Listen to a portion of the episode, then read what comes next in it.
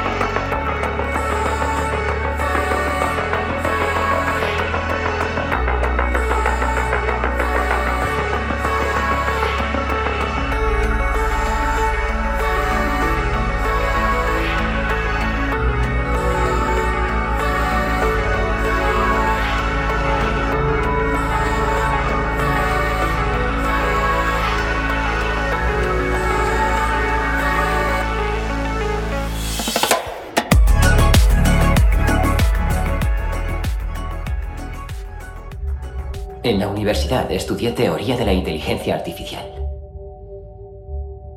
Y nos propusieron un experimento llamado Mary en el cuarto blanco y negro. Mary es científica y su especialidad es el color. Sabe todo lo que hay acerca del color, las longitudes de onda, los efectos neurológicos, cualquier posible propiedad que tenga el color pero vive en una habitación blanca y negra. Nació allí y se crió allí y solo puede observar el mundo exterior en un monitor en blanco y negro. Hasta que un día alguien abre la puerta y Mary sale. Ve el cielo azul y en ese momento aprende algo que todos sus estudios no podían decirle. Ella descubre lo que se siente al ver el color. El experimento servía para mostrar la diferencia entre una máquina y la mente humana. La máquina es Mary en la habitación blanca y negra, lo humano es cuando ella sale.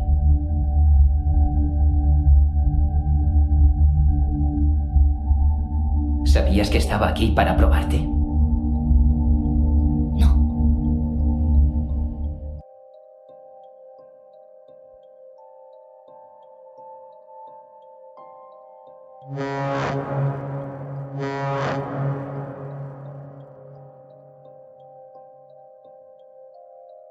Hola, buenas tardes amigos. Hoy eh, un nuevo programa más, una nueva X-Talks ahí en X Hawaii. Hoy programa doble, además hemos tenido un programa con Emilio Soria y ahora tenemos un programa, un X-Talks ahí súper interesante con Felipe Gómez Payete y Paz Torres. Hola Felipe, hola Paz, ¿qué tal? Hola, buenas tardes. Buenas tardes, Ignacio.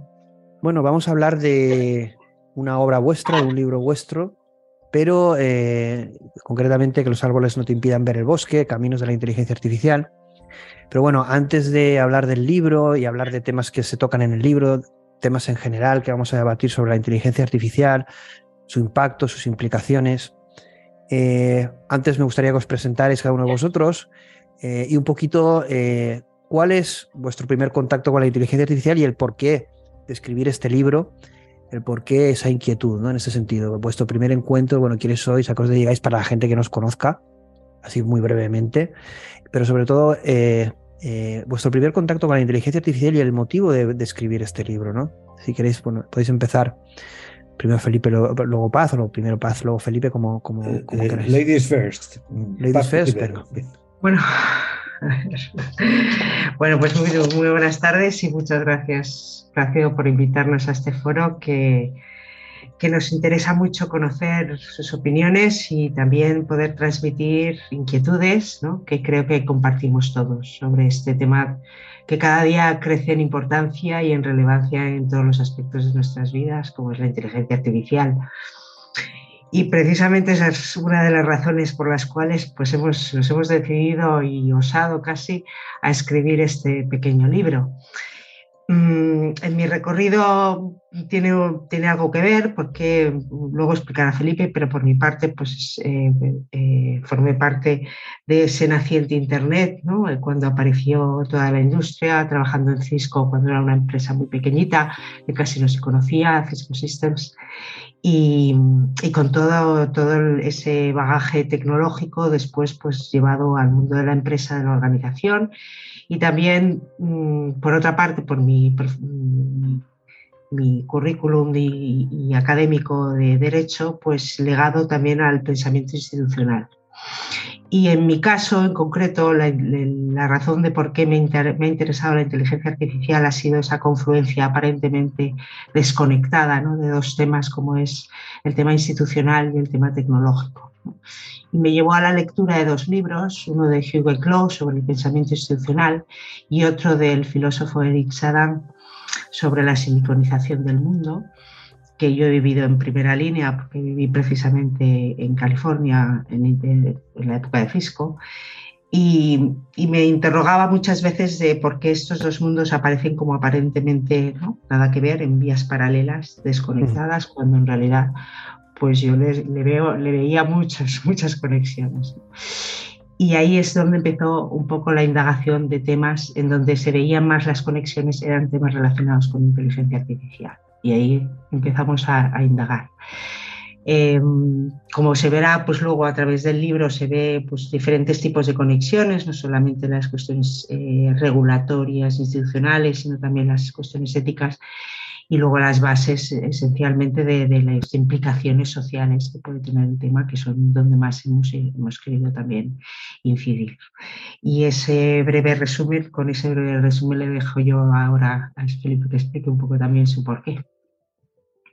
Hola, buenas tardes. Eh, Plácido, muchas gracias y, muchas gracias a los oyentes por estar allí. Eh, lo que para Pade Torres de Cisco, para mí fue IBM, en donde mm, estuve casi un cuarto de siglo. Eh, y de ahí pasé al mundo no lucrativo, eh, a dirigir unas fundaciones eh, tal como la Fundación Comillas y la Fundación Amancio Ortega. yo soy ingeniero, me doctoré en la Politécnica de Madrid y completé mis estudios en, Londres y, y, después en Navarra. mis compañeros dicen de mí que soy ingeniero por casualidad, por mi inclinación natural hacia las ciencias sociales y las ciencias políticas. Y lo que para Paz fue una mezcla de lecturas apasionantes eh, de institucionalismo, pensamiento institucional y de filosofía en el ámbito de la tecnología, para mí fue la confluencia pues, de pues esto de, de, las humanidades y la tecnología lo que me llevó a inquietarme por esto que, hombre, mm, yo tengo un pensamiento naturalmente computacional, porque he estado 22 años pegado a los ordenadores. ¿no? Eh, pero más allá de eso, entiendo que esto que llamamos inteligencia artificial tiene unas profundas, maravillosas y tenebrosas eh, implicaciones sociales. Y eso me animó, junto con Paz, a, bueno, pues a, ir de lo que nosotros conocíamos como, como informática a lo que hoy se entiende por inteligencia artificial. son orígenes distintos, los de Padre Torres y los míos, pero confluyen. Confluyen en una cosa que para mí es muy importante. Y es que, si bien, como es evidente, aunque eso no sea por mirarnos, somos de, naturalmente no, no, digitales, sino analógicos, pero sí tenemos mucha experiencia digital. Y, y esa combinación de una procedencia analógica y una, formación y una trayectoria digital hace que, nos, que podamos ver esto de la inteligencia artificial desde dentro y desde fuera, y con una, con una perspectiva un tanto panorámica, que yo creo que falta bastante en la literatura actual. La verdad es que se dice mucho que eh, estamos en la era de la inteligencia artificial y que además eh, la era de la inteligencia artificial supone un debate que es el debate de la humanidad o del ser humano. ¿no? Que es eh, además como eh, me ha hecho gracia en el buen sentido, en el sentido peyorativo, cuando ponías el empeño adanista de presentar la inteligencia artificial como un fenómeno disruptivo, ¿no? Es decir, ese adjetivo adanista, ¿no? Que me, ha gustado mucho, con referencia bíblica, entiendo, ¿no? Y es que yo creo que la inteligencia artificial, eh, independientemente del hype que tiene, es, toca una, el alma del ser humano, ¿no? Porque nos pone en un espejo y ante un reto que es único en la historia del ser humano, que es la creación, la replicación o la simulación de lo que es una cualidad innata del ser humano como es la inteligencia, que en principio puede ser que no sepamos lo que es, pero sí que sabemos las cualidades que tiene algo que lo tiene, ¿no? Es decir, sabemos cuando algo es inteligente, eh, cuál es el resultado, o que necesitamos eh, eh, en un escenario, en un problema, inteligencia, y si la aplicamos, vamos a tener una solución. A eso le podemos llamar inteligencia, que pueden haber varios tipos. Eh, realmente la inteligencia artificial sí que tiene su cierto origen, ¿no? pero para vosotros, ¿cuál es el objetivo? Porque en esto hay un cierto debate y confusión y diferentes opiniones. ¿Cuál es el objetivo de la inteligencia artificial en sus principios, que pueden ser distintos a los de ahora? ¿no? Dependerá también de quién la utilice, pero en principio, ¿cuál es el objetivo para vosotros de la inteligencia artificial? ¿Qué es la inteligencia artificial para vosotros? Si es un paradigma, si es eh, parte de Turing, por ejemplo en ese, en ese escrito donde proponía ese test de Turing, ese juego de imitación, y donde él definía el ser inteligente como el engañar al ser humano, eh, con una máquina y creer que era un humano. Eh, que yo creo que ese test está realmente desfasado y superado en cierta medida. Pero realmente que es la inteligencia artificial que toca el alma del ser humano y nos pone ante este reto que es con tecnología, con computación, con ordenadores, eh, superar, igualar una característica innata del ser humano como es eh, la inteligencia. Algo que nos lleva, como bien dice el libro, a, ser dioses o a reconocernos como Adán e intentar retar a Dios. No lo sé, voy a utilizar esos mismos términos para calentar el ambiente. A ver qué... bueno, eh, nosotros solemos decir eh, que para entrar en, este, en esta primera curva del debate, eh, es conveniente eh, separar los nombres de las cosas. Una cosa es la expresión inteligencia artificial y queda de sí, y otra cosa qué, es qué cosa es esta que llamamos inteligencia artificial. La expresión inteligencia artificial no hay por dónde cogerla, es un despropósito. Eh, porque, vamos a ver, es producto de, de unir eh, un sustantivo y un adjetivo. Y el sustantivo, como tú muy bien acabas de decir, que es la inteligencia, pues la inteligencia humana, eh, no sabemos lo que es. Es más, el gran misterio del universo es que no sabemos cómo de la materia surgió la vida y de la vida la inteligencia. No sabemos lo que es. No estamos de acuerdo, no, no hay una definición canónica de lo que es inteligencia humana. Solo sabemos para qué sirve, para qué lo utilizamos, para razonar, para resolver problemas, etc y, por lo tanto, aplicar el adjetivo de artificial algo que en esencia no se sabe muy bien lo que es, pues es casi un despropósito, ¿no? Eh, porque si eh, hay muchos desdoblamientos, ¿no? Que el cambio social fuerza, fútbol femenino y fútbol masculino. Sabemos lo que es el fútbol. Matrimonio homosexual, matrimonio heterosexual. Estamos mm, convenidos en lo que es un matrimonio, pero inteligencia artificial, pero ¿qué es la inteligencia?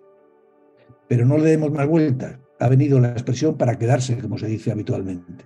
Ahí está. Y además tampoco importa mucho que no sepamos lo que es inteligencia, porque tampoco sabemos lo que es la gravedad y somos capaces de dar a un meteorito de 160 metros de diámetro a 10 millones de kilómetros. Tampoco sabemos, tampoco sabemos lo que es conciencia y somos seres con conciencia. Sí, y tampoco sabemos lo que es la vida y mira si la biología, eh, que es la ciencia que estudia la vida, eh, no, Pero aquí, Felipe, sin querer interrumpirte, pero intentando un poco también fomentar el, el debate, esto que estás exponiendo eh, eh, o, criticando o, aclarando lo, que es ese, despropósito del término inteligencia artificial, sería casi como el debate del papel de la ciencia en el mundo. La, ciencia busca aproximarse a la verdad, pero nunca será una verdad última porque no puede, por, eh, limitaciones ontológicas y epistemológicas. En el tema de la inteligencia artificial, bueno, esta palabra, como bien dices tú, puede ser una contradicción en sí misma, pero desde un punto de vista científico es la búsqueda de esa verdad, ¿no?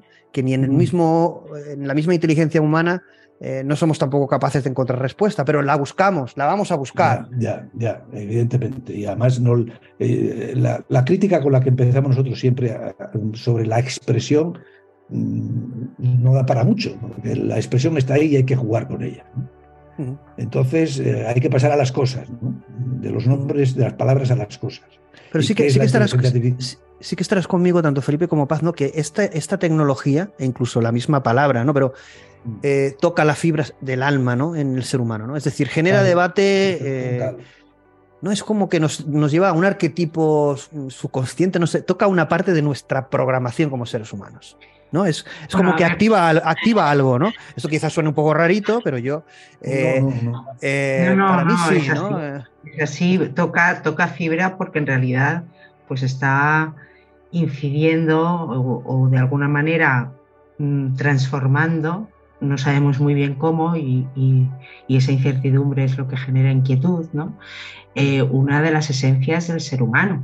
Entonces, hasta, hasta el momento, todos los avances tecnológicos, desde la edad de piedra, que decir, desde el invento del fuego, de, las armas, eh, siempre ha habido una, cierta inquietud, pero en todo caso siempre se ha visto más su relación como herramienta para el ser humano.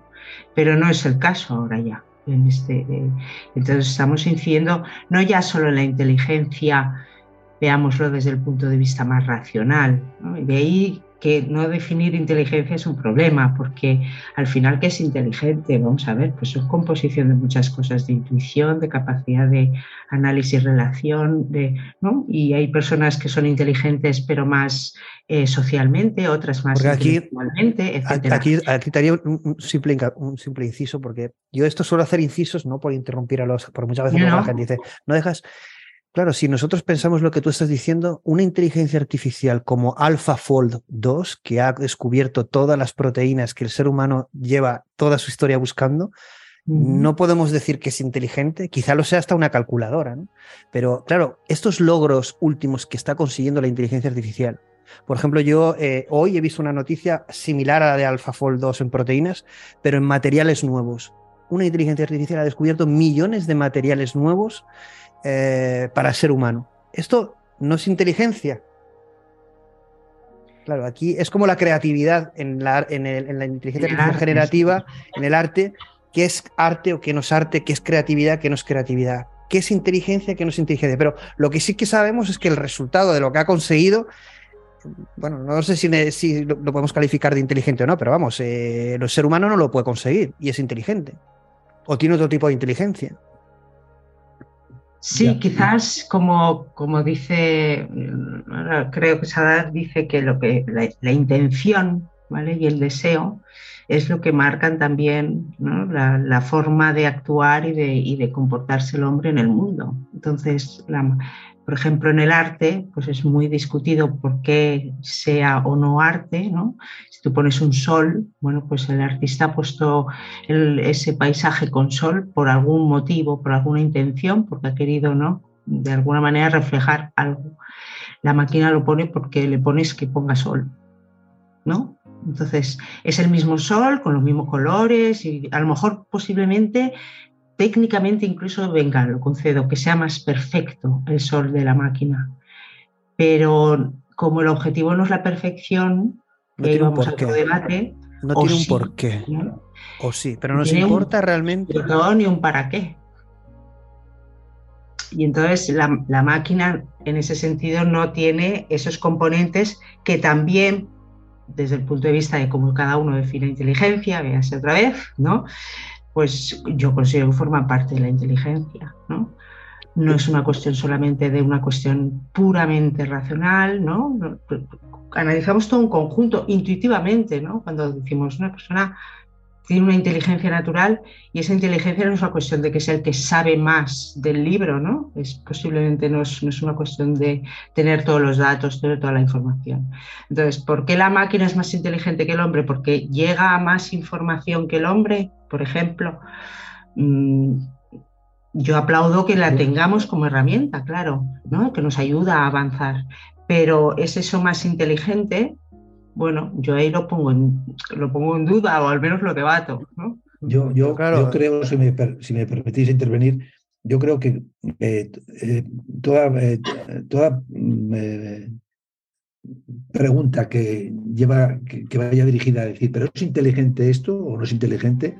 es una pregunta que está condenada al fracaso desde el momento que no sabemos qué es ser inteligente, qué es la inteligencia. Mm, que es más que calcula más combinaciones que el ser humano desde hace décadas. La tecnología eh, calcula eh, mucho más eh, que cualquier cabeza humana. Eh, pero eso es más inteligente, ¿no? Es, eh, tiene más capacidad de cálculo. Eh, estamos ante un intangible que no podemos definir ni ahora ni nunca, y lo único que vamos a poder definir es el resultado de, de la acción de esa inteligencia. Esto es, sí este problema va a existir. Nosotros realmente, al menos a día de hoy, no vamos a poder meternos en la mente, en algo intangible que no sabemos ni siquiera si tiene una réplica biológica o mm. material, como es nuestra mente, nuestra mm. inteligencia, si eso corresponde a eh, una conexión neuronal, no lo sabemos. Entonces, lo único que podemos determinar es el resultado. ¿no? Por ejemplo, si alguien tiene una conversación con un humano, ¿eso demuestra inteligencia? En principio sí, y eso ya se ha superado que es el test de Turing, ¿no? Supongo que, nos tendríamos que limitar a decir que, eh, tiene inteligencia conversacional. Sí, que es un humano, no. A ver, eso, eso no lo convierte en un humano, porque Turing no decía que eso lo convertía en un ser humano. Lo convierte en una simulación de una experiencia humana, evidentemente. porque al fin y al cabo, esa, esa máquina ¿no? está pudiendo conversar porque, porque ha habido un humano que ha generado eso. Y además, esa máquina Deseo, que conversar... incluso con el, momento y, el para qué, y todo eso está generado por parte de un humano para que entonces la máquina lo haga. Que luego lo perfeccionará y tendremos el deep learning y todo, ¿no? Pero al final, el, el inicio de todo eso parte del ser humano.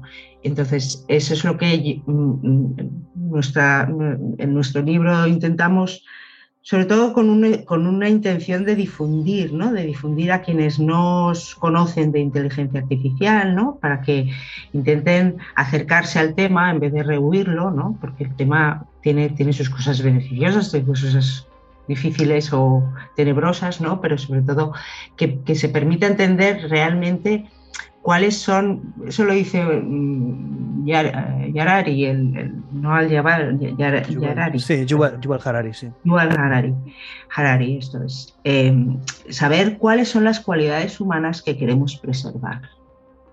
Y esa pregunta no se la está haciendo nadie de los que están trabajando en inteligencia artificial.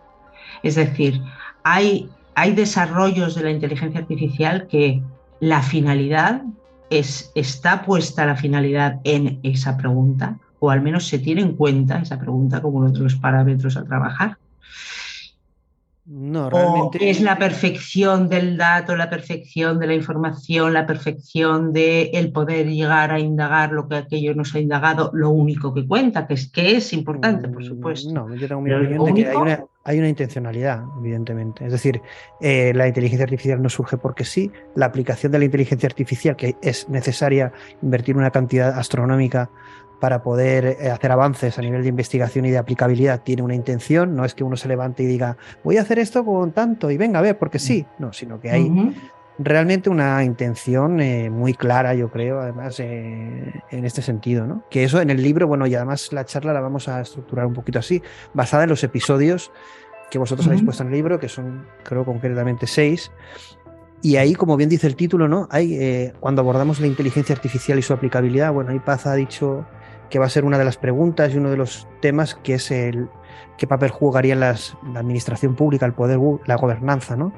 Eh, si debemos ir a, un papel protagonista o debemos las instituciones tienen que tener un papel regulatorio pero más pasivo o al contrario, como en el caso de China, pues tienen que ser totalmente controladoras de esta tecnología para crear un modelo de sociedad que ellos han elegido, pero no democráticamente ni, ni de forma libre, entiendo.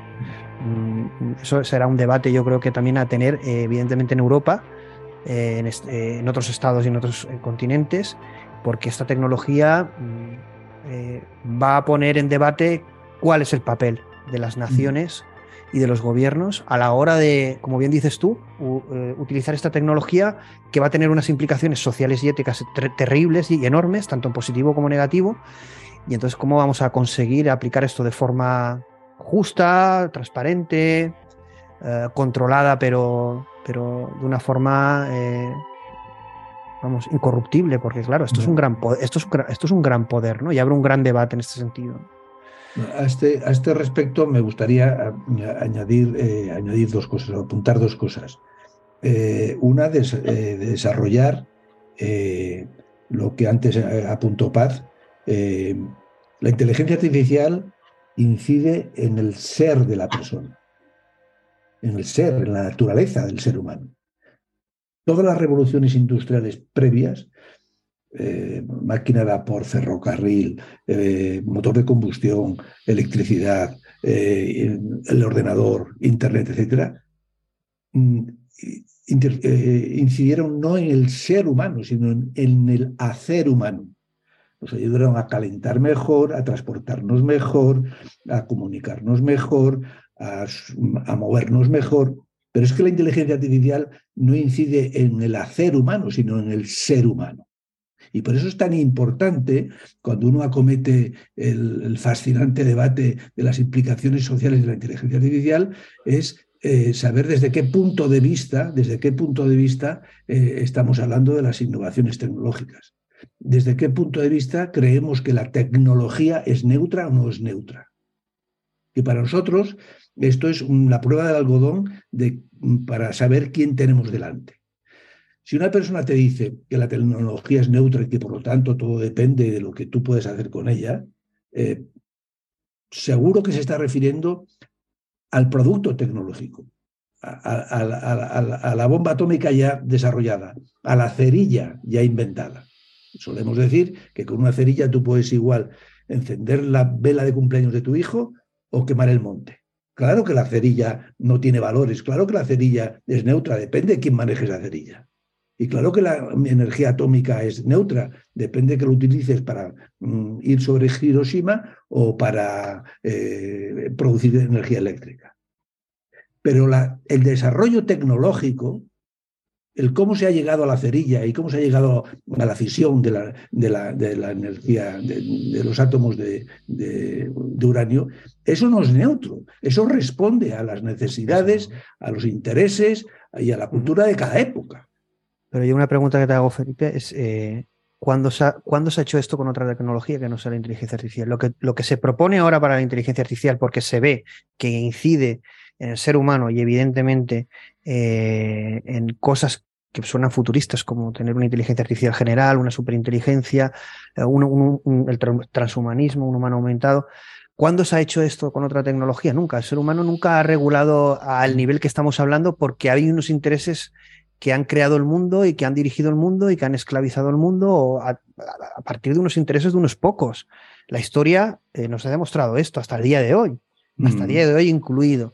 Que con la inteligencia artificial puede ser diferente, porque vemos el peligro, puede serlo, pero las intenciones, ¿hay intención realmente de controlar esta tecnología? Porque al final, ¿quién, quién desarrolla esta tecnología realmente? las, big tech, las Big Tech, realmente las, las Big Tech. Sí. Eh, vamos a ver. Ahí eh, está.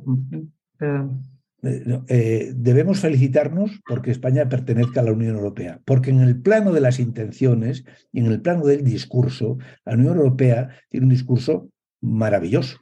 Protejamos los derechos del hombre, hagamos un desarrollo humanista de la inteligencia artificial, prestemos atención a la regulación, etcétera, etcétera, etcétera. Cosa que ni de lejos se dice por boca estadounidense y ni mucho menos por boca china.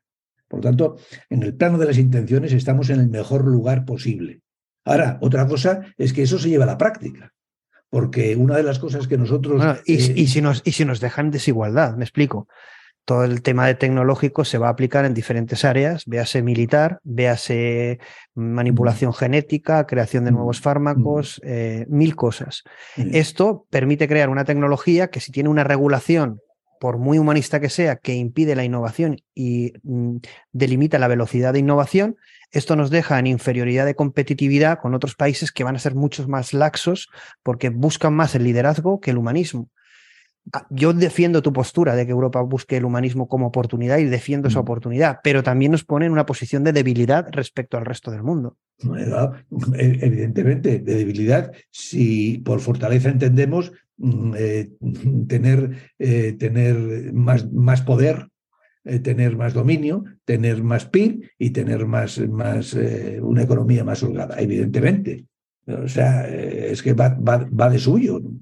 Eh, pero si lo que queremos imponer o, lo que queremos, por lo que queremos luchar es porque en el desarrollo de la inteligencia artificial eh, se vele por la integridad del ser humano, como antes decía Paz, tengamos claro qué es lo que queremos, eh, hasta dónde queremos permitir que la naturaleza, la esencia del ser humano sea tocada o no. ¿Quién decide eso? ¿Quién decide el intervencionismo en el ser humano? Por ejemplo, si hablamos de la aplicación de la inteligencia artificial en aumentar las capacidades humanas, por ejemplo, en, eh, cuando demos un paso más, que se dará ahí en breve, que es el tema de conectar estas inteligencias artificiales al cerebro con, tecnologías BCI, Brain Computer Interface, Neuralink y similares, y que esto además es uno de los booms en neurociencia y es una de las cosas que va a llegar seguro. Eh, ¿Quién pone los límites en que, por ejemplo, si se crea una tecnología que me permite ser un millón de veces más inteligente, ¿Por qué tiene que haber alguien que regule que no me puedo convertir en un ser un millón de veces más inteligente? ¿Quién controla ese intervencionismo del ser humano sobre sí mismo? No sé qué opina la paz, pero yo estoy convencido, yo tengo el, el, desasosiego de que cuando este debate tuvo lugar en el mundo de la, de la genética, se hicieron grandes declaraciones de, controlar la, la, investigación genética y tal, que quedaron en papel mojado. Y ahora podremos eh, incidir y luchar y gritar y reivindicar que ojo con el desarrollo indiscriminado de la inteligencia artificial y seguro que se harán grandes papeles al respecto. Pero ¿qué va a pasar después? De ahí que nuestra reivindicación en realidad es, vamos a ver, es que la regulación, y eso ya es una cuestión un poco jurídica, pero en el fondo político-social que lo entiende todo el mundo. Em, las normas, ¿vale? los límites que, por los que abogamos, porque algo sin delimitar no es tiránico por naturaleza. Entonces, como todo poder, ¿eh? el poder absoluto es tiránico. ¿no? Entonces, la inteligencia artificial es un poder, ¿vale? Y por tanto deberá tener las limitaciones como cualquier otro poder. Si no, estamos en manos de un tirano. Lo diría de la inteligencia artificial o del Congreso, es igual. ¿eh? Eh, en ese sentido, eso es una base básica, un, componente básico de un Estado democrático. Eso para empezar, que tiene que tener unos límites. Pero los límites no se pueden poner cuando llega la aplicación. Entonces llega la aplicación y entonces se dice, venga, que no sea, tenga sesgos, que no tenga tal, que no tenga cual, es como una capita que ponemos encima pero el desarrollo, la, sola selección de qué proyectos se, financian o no, es una, es una decisión. Aquí tengo una noticia porque la estaba buscando, eh, os la voy a leer. La madre robot china que puede gestar humanos. Investigadores chinos aseguran tener un útero artificial con la capacidad de gestar embriones humanos y una inteligencia artificial para monitorearlos y cuidarlos durante su desarrollo y optimizar su desarrollo. Cuando tú estás eh, teniendo un país que desarrolla y optimiza la creación de humanos, tú estás en la prehistoria. Esto, que es defendible por lo que tú dices, porque se convierte en una tiranía, algo sin límite, jugando a ser dioses contra una, un humanismo y algo ético, nos pone en desigualdad en el mundo. Pero ya, el debate es en el presente. Sí, pero, Por ejemplo, en el tema militar, en el tema, en el tema militar, imaginemos armas autónomas, armas autónomas. ¿Quién le va, pero va, a haber mucho más. ¿Quién le va a decir a Rusia, China o Estados Unidos o Europa que no, no fabriquéis eh, armas autónomas porque éticamente no, bueno, mm, volvemos a un debate más antiguo, más antiguo que la orilla del mar. Quiero decir que también ese fue el debate cuando surgió el proyecto Manhattan y, en realidad hay, temas de fondo que no, son solo cuestiones nuevas por, por la potencialidad de la, de la inteligencia artificial, sino porque es, al final es una cuestión de no es un problema humano. Seguimos, seguimos teniendo que decidir cómo queremos convivir en un planeta. Mm, Pero no, ¿no crees, Paz, que es más un problema humano que de la inteligencia artificial? ¿No crees que pedimos ética a la inteligencia artificial cuando vivimos en un mundo no ético? A ver, como lo dice López de Bántaras, la inteligencia artificial no es ética. O sea, el, que tiene que ser ético es el ser humano. ¿eh? aplicas la inteligencia artificial. Pero eso es lo que nosotros decimos, que los principios, los valores, las intenciones, el para qué, que yo siempre digo, y el para qué de las cosas, por favor, que no se olviden el para qué, ¿no? se trabajen desde el minuto uno.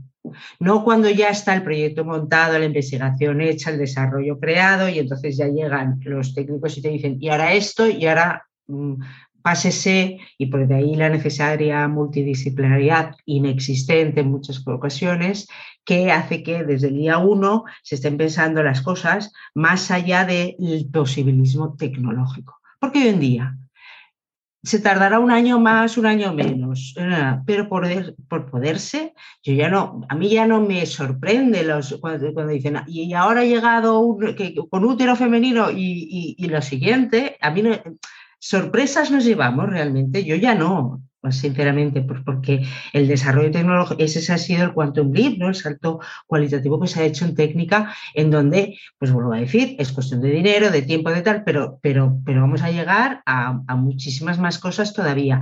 A todas, porque se puede, esa es la pregunta. No, si poderse se puede técnicamente, ¿no?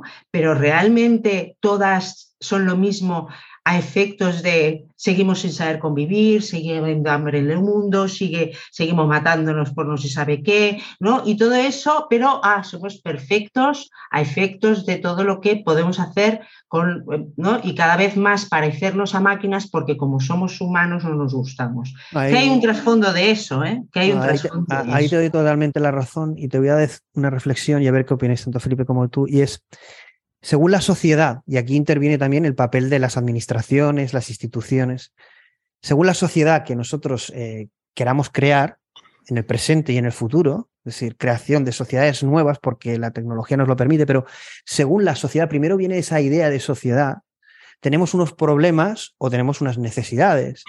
Es decir, en China, la noticia que acabo de leer no es porque ellos quieran hacer un útero artificial, es porque tienen una visión de sociedad de futuro. Y para esa sociedad de futuro, ellos necesitan esa tecnología y esa aplicabilidad. Entonces, eh, la tecnología nunca va a ser un fin, sino es una utilidad bajo una visión que tiene el hombre de conseguir un futuro o una creación de futuro. Y en la que ahí evidentemente está el ser humano eh, como individuo y como especie. Entonces, lo que cabría preguntarnos, y tú ahí lo has comentado bien, es ¿cuál es el fin de la aplicación de la inteligencia artificial? Es decir, ¿qué se busca conseguir con esta tecnología? ¿Cuál es el fin de los países, de las big tech? ¿Realmente eh, mejorar al ser humano? ¿Crear una sociedad? ¿Qué tipo de sociedad? ¿Quién está modelando eh, esos valores? Como bien dices tú, oye, esto está bien, pero esto, esto, esto ya transgrede una serie de cosas. Oye, cuidado que con esto estamos. ¿Quién gestiona eso? ¿Quién controla eso? ¿Quién modela eso cuando estamos hablando de una tecnología que puede cambiar al ser humano en su esencia y al mundo? ¿Quién lo está haciendo a día de hoy? A día de hoy, hablo de día, pues a día de hoy. Nadie. A día de hoy yo diría que nadie. Por eso digo, los, lo, lo, que se pinta mejor, como ha dicho Felipe, de Europa, de bueno, al menos en Europa, en Europa se va a la zaga de lo que se está haciendo, intentando decir, vengamos a hacer un poquito de regulación a efectos de que no se nos vaya a pasar las manos. Pero a día de hoy no existe, eh, a día de hoy, es más, yo las, las, cosas que leo sobre el debate tan polémico que has mencionado tan, y, tan apasionante, por otra parte, de los límites a la ciencia, ¿no? Bueno, pues la no puedes poner límites a la creatividad y a la, y a la capacidad de ingenio de, de, la ciencia de avanzar, por la curiosidad científica, ¿no? Que siempre se alega, pero claro, mm, pero, pero sin límites vas a ser la tirana nueva del mundo, ¿no? Y entonces, eh, en, ese, en ese contrapeso, a día de hoy no hay nadie que esté poniendo el cascabel al gato. Bueno, estamos hablando incluso paz y... Algunos autores que están diciendo, ojito, que está pasando esto, ¿no? Como se está hablando, se está hablando de inmortalidad en salud. Claro, no, no, si la singularidad, bueno, si tú lees a Kurzweil, pues nada, eh, el, nuevo hombre, ¿no? El nuevo hombre, bueno, lo del nuevo hombre, para quienes no saben historia, consultaría, haría una consulta, ¿eh? Bueno, eh, nuevo hombre, porque ha sido muy utilizado a lo largo de la historia, entonces... También lo dijo Jesús y desde el cristianismo y tiene un mensaje mucho más positivo, el nuevo hombre que lo que hace Ryan Kurzweil... un recorrido. Que yo creo que, bueno, aparte de que en fechas haya, haya Ryan Kurzweil, a mí me, parece una mente súper interesante, lo que dice súper interesante, aunque no esté de acuerdo en muchas cosas. Ha fallado en fechas como una escopeta de feria, tiene una visión de la humanidad que para mí es tétrica, eh, aunque yo creo que quizá inevitable, esperemos que no. Pero vamos hacia, bueno, él hacía además una pregunta que pusimos en una introducción de un nuevo programa que vamos a hacer, que es, ¿existe Dios? Dice, todavía no. Bueno, esto, esta reflexión de Ryan Kurzweil me parece tremenda y que define su visión de humanista y de la historia del hombre, vamos él lo que quiere es que Dios venga de la inteligencia artificial, evidentemente. Por eso dice que no la hemos creado todavía. Bueno, yo, creo que Kurzweil es, eh, tiene un. Bueno, y una cosa por, acabar con un reto, con una cosa de humor de Ryan Kurzweil que decía que se tomaba 50 pastillas al día porque iba a ser inmortal. Y vi los últimos vídeos y está muy desmejorado. ¿eh? Vamos, que la palma seguro. porque decía que iba a ser inmortal y yo lo he visto, pero bastante mal en la última charla del ex Friedman. No, no sé si está recogido en el libro Guinness, de récords, pero mm, Kurzweil tiene el récord de profecías incumplidas, pero de, pero de largo, vamos. De, entre él y el siguiente hay un gran trecho. Pero dice cosas interesantes, pero dice cosas interesantes. Sin duda, y fue un, gran inventor, tiene, tiene patentes muy, muy, muy potentes, pero, pero vamos, a la hora de predecir eh, debía ser un poquito más medido. ¿no? Has hecho antes una pregunta que vuelvo sobre ella. Pero ¿para qué? ¿Qué, se busca con el desarrollo de la inteligencia artificial? Entonces, aquí hay dos grandes respuestas. ¿Qué buscan las grandes tecnológicas? Poder, dinero. Para eso lo hacen. No lo hacen en beneficio de la humanidad, no lo hacen buscando la felicidad de la humanidad. ¿Por qué se desarrolla eh, eh, el metaverso? Para el bien de la humanidad, pues mire usted, va a ser que no. Esa es la gran pregunta eh, de, la industria, del sector. Desde el punto de vista filosófico, ¿por qué queremos? ¿Para qué hacemos esto? ¿Por qué buscamos el desarrollo de la inteligencia artificial? Judy Aspero, que es un científico de la computación de primer orden, eh, premio Turing y recientemente premio de la frontera de los conocimientos del BBVA, eh, sometido a un, interesantísimo interrogatorio por una periodista, Tarrago, creo recordar su apellido, le dice, pero ¿para qué quiere usted eh, mm, eh, algoritmizar sentimientos, emociones? ¿Para qué defiende usted que las máquinas se pueden enamorar? ¿Para qué quiere usted eh, programar la esencia del ser humano? ¿Pero para qué quiere crear inteligencia artificial superior a la del hombre? Y su respuesta es brutal. Pues por la misma razón que por las que tenemos hijos. Es decir, nos queremos, queremos sentirnos creadores de la especie humana. Entonces, entre estos, mm, entre esto, entre este eh, eh, postura filosófica mm, de gente nada sospechosa de ser un tertuliano del 3 al cuarto y, los grandes intereses económicos de las grandes industrias, estamos pillados, estamos pillados. Bueno, esto nos llevaría mucho a, yo, digo mucho esto que es eh, a nivel, como Nietzsche, ¿no? Es como vamos a matar a Dios para ser dioses para volvernos a encontrar con Dios, ¿no? Porque casi que lo llevamos a nivel de... Eh, hay, cosas que, por ejemplo, a mí me hacen reflexionar muchas veces, que es, yo, yo tengo una frase que digo, hay una frase que es cierta y que todo el mundo diría que es verdadera, no habría debate, y es que el ser humano es contradictorio, llevamos, no somos, somos seres contradictorios, tenemos una lucha interior y, y eso es así, ¿no?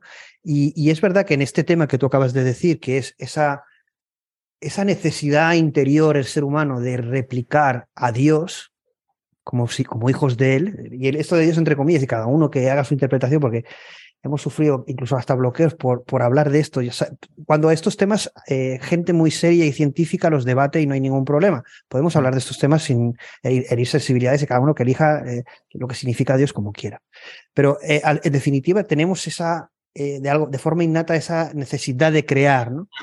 algo a imagen y semejanza nuestra, porque también bueno, hacemos muy humano todo lo que creamos, los robots, mm, las inteligencias, es como que estamos replicando una programación y por eso nos toca tanto la sensibilidad a la inteligencia artificial y no es igual a otras ciencias, aunque sean a lo mejor incluso más potentes, y es porque toca eh, algo que es innato en nosotros, que es esa necesidad de, de llegar a unos límites de búsqueda de la verdad, de búsqueda del conocimiento, es nuestra programación, es innato, ¿no? Nos, nos, nos define. Los límites no sabemos, ¿no? Porque ¿dónde está realmente el límite, ¿no? Eh, no tenemos capacidad de modificar la naturaleza. O sí, vamos a modificar al ser humano para que sean superhombres. ¿Ese es el camino? No, no, eso iría contra Dios. Claro, ahí vamos a tener un debate muy profundo de qué queremos ser, ¿no? Porque esta tecnología nos permite, tanto a nivel biológico como físico, como mental. Eso es lo que eh, apuntaba al principio, Paz. Esa es la pregunta. ¿Qué queremos ser? ¿A qué, estamos dispuestos a renunciar y a qué no estamos dispuestos a renunciar? ¿Y cuáles preservarías tu paz? Si tú fueras, ser humano tiene, eso que tú dices, ¿no? De, esa, de ese afán. Unos lo tienen, otros no, ¿eh? porque yo en mi caso no lo tengo, pero vamos, entiendo que el ser humano así en general lo tiene, de ese afán de, ¿no? de crear, de, de ser creador, ¿no? Em, pero también es eh, el, ser humano se define todos los días, a veces implícita y a veces explícitamente, por otras cualidades, ¿no? como es su capacidad de superación, como es su capacidad de aprendizaje, de improvisación, que le han salvado y le han llevado a la humanidad a lo largo de la historia de la humanidad y ha superado muchísimas dificultades. Podía haber sido otra especie la que hubiera sobrevivido más que el hombre. Bueno, pues cómo ha evolucionado el hombre, toda esa evolución se explica también por esas capacidades innatas del hombre, que a lo mejor o no, ese es el debate, pero en algunas ocasiones yo sí veo que pueden ir en detrimento por la inteligencia artificial. Porque, por ejemplo, la capacidad de aprender. ¿Cuáles serían? ¿Cuáles, ¿Cuáles preservarías? ¿Cómo aprende el hombre? Por error por error. ¿Cuáles son los mayores aprendizajes del hombre? En el error, ¿no? Entonces, claro, como no erramos porque todo es perfecto, porque la máquina ya nos lo da, ¿dónde vamos a aprender? ¿No? Entonces, de muchas cosas, de muchas cosas, no solamente de la cuestión más intelectual, bueno, aquí, aquí me gustaría, A mí me gustaría parar en, esa reflexión que acabas de hacer porque me parece interesante. Eh, y perdona que te interrumpo porque me parece muy interesante, vamos a ampliar, eso. En una charla que se dio a los creadores de TensorFlow, TensorFlow es una tecnología de inteligencia artificial estándar, eh, a los ingenieros de Google, pero hace, hace bastantes años, cuando entraron en la ronda de preguntas al, ponente, les pusieron un proyecto que estaba en marcha, que supongo que no sabemos el estado en el que está ahora, pero eh, ingenieros de Google lo comentaban, tanto por parte de Google como por parte de Facebook, en ese momento, eso hace años, ¿eh? de una aplicación que ellos llamaban Life 360, Vida 360. Básicamente, por hacerlo corto, tú dabas todos tus datos y Google era capaz de decidir todas las decisiones de tu vida para que no te faltara nada y fueras feliz. Vale, esto es en resumen. Ellos decían, los ingenieros, que había un gran mercado para eso, porque a pesar de que el ser humano eh, debía poder decidir, como bien dices tú, errar, ¿no? porque es un poco lo que tú dices, viene intrínseco en la vida, decían que había una gran demanda de tener una vida sobre raíles segura y controlada por un, algo supervisado como era una inteligencia artificial. Es decir, tú no te ibas a preocupar ni por dinero ni por pareja. No es que te ibas a elegir pareja, sino que te iba a decir, mañana con fulanita te casas. Y es que iba a acertar.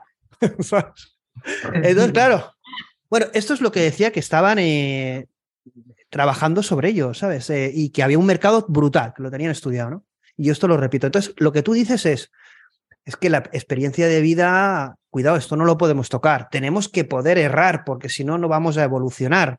No vamos a poder evolucionar como seres humanos. Como, es así. Como, especie, es así. Entonces, eh, eh, por eso yo digo que nadie está Esta aplicación la tendríamos cómo que prohibir. merma el ser humano, porque al final seremos nosotros los, y eso lo dice Sada muchas veces, vamos a ser nosotros, estamos ya siendo nosotros en muchas ocasiones, los robots de las máquinas, los, los zombies, nosotros somos, ¿eh? Vamos a entrar en, porque seguimos a la máquina y entonces Es más, hoy en día hay muchas cosas y eso se nota mucho en el mundo profesional, ¿no? de, sobre todo los, los, así llamados nativos digitales y demás, pero que como no han pensado en, en, visión analógica para luego vivir el mundo digital y hemos hecho ese puente, los que hemos vivido eso, pues entonces no se razona, no se piensa, entonces no se, no se conoce lo que hay detrás, ergo, todo es automatizado inmediato, todo es automatizado inmediato cosa que hoy en día hace un monito porque todas las aplicaciones y todos los usos ya de la tecnología que llega al usuario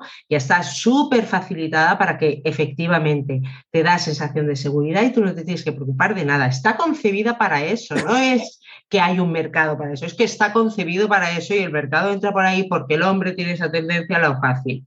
¿Vale? Porque además de que tiene capacidad de aprender y capacidad de superarse en las dificultades, también es el vago más redomado cuando queremos. Y entonces, pues han sabido sacar partido de ese, de ese aspecto que tenemos como humanos. Pero entonces, ¿es evitable que nos hagan esclavos felices a través de este tipo de aplicaciones o, o tecnologías? Pues ahí depende de la libertad del ser humano. Hay, hay, un componente en la inteligencia artificial que raya ¿no? La, y ahí es lo, lo, que yo digo del poder tiránico. El poder tiránico es aquel que no permite la libertad. ¿vale? Entonces, el poder tiránico de la, de la, inteligencia artificial estará o no en función del grado de libertad que da al ser humano a tener una razón de ser, de vivir, que considere él. Que esa es la libertad y dignidad está, humana. ¿Está la libertad individual eh, ¿Es la, guerra por la libertad individual una guerra ya perdida? Más viendo todo lo que hemos vivido hace estos años. Pues mi esperanza es que no. Mi esperanza es que hemos sobrevivido demasiadas cosas como humanidad a lo largo de los siglos. ¿eh? No estoy hablando solamente de lo más reciente. Mi esperanza es que el, ser humano tenga esa capacidad de, de reacción ¿no? en algunas cosas aunque es cierto que, que, los, que las, la deriva de las cosas ¿no? puede llevar a, un, a, un, mayor pesimismo porque, porque, bueno, porque, se, porque entre la inmediatez, urgencia y la facilidad, eh, pues esos componentes se llevan el protagonismo ¿no? y lo demás pues queda un poco como, como son procesos más lentos, por ejemplo, que el ser humano dentro de 40 años haya perdido pon un porcentaje X de capacidad de aprender, ¿no? Se notará al cabo pero de. Esto, pero esto ha sucedido con los móviles ya. Nosotros no hace falta que llegue la inteligencia artificial. A través de la tecnología hemos transformado sí, nuestras pero el proceso social de ser consciente de esa pérdida es más lento. Entonces jugamos en dos, en dos ligas diferentes, en la rapidez de, y la cantidad de inversión que hay y, los beneficios y ¿no? todo ese protagonismo tan eufórico que en algunas ocasiones puede haber de la inteligencia artificial frente a un proceso que va soterrado, lento, por debajo y casi que parece como que vengas a decir algo negativo de algo que es positivo y entonces es muy difícil de decir que la inteligencia artificial sí, pero que el hombre, el hombre primero, el ser humano primero y luego la inteligencia artificial, ¿no? No al revés. Y entonces cuando dices, sí, la tecnología es un, no es un fin, es un primer... En algunos casos no queda nada claro, vamos a decirlo así, vamos a decirlo así. A mí me llama Ahí... mucho la atención el que teniendo tantas aristas mm, preocupantes la inteligencia artificial, teniendo tantos, mm, provocando tantos temores, aquí estamos haciendo repaso de buena cuenta, buena parte de ellos. Sin embargo, en el debate público, cuando hay, cuando existe, eh, y sobre todo el debate oficial, el discurso oficial, es muy triunfalista. Bueno, Entonces, vamos, eh, Felipe, vamos a tener en España, y creo que somos de los primeros países a nivel europeo, agencia de supervisión de la inteligencia artificial. Que, eh, bueno, no sé qué era decir. No, no, no, quiero decir nada más, es un poco tono irónico, pero es real la noticia. Bueno, ya, sí, sí, y hay, y hay, ahí, ahí, ahí, creo que son 11 ciudades, Alicante, inclu ciudades, al, Alicante incluido. ¿eh? Sí, hay 11 ciudades que están pugnando por ello. Sí, sí, de Alicante hasta Gijón, pasando por, por no sé cuántas, Asturias.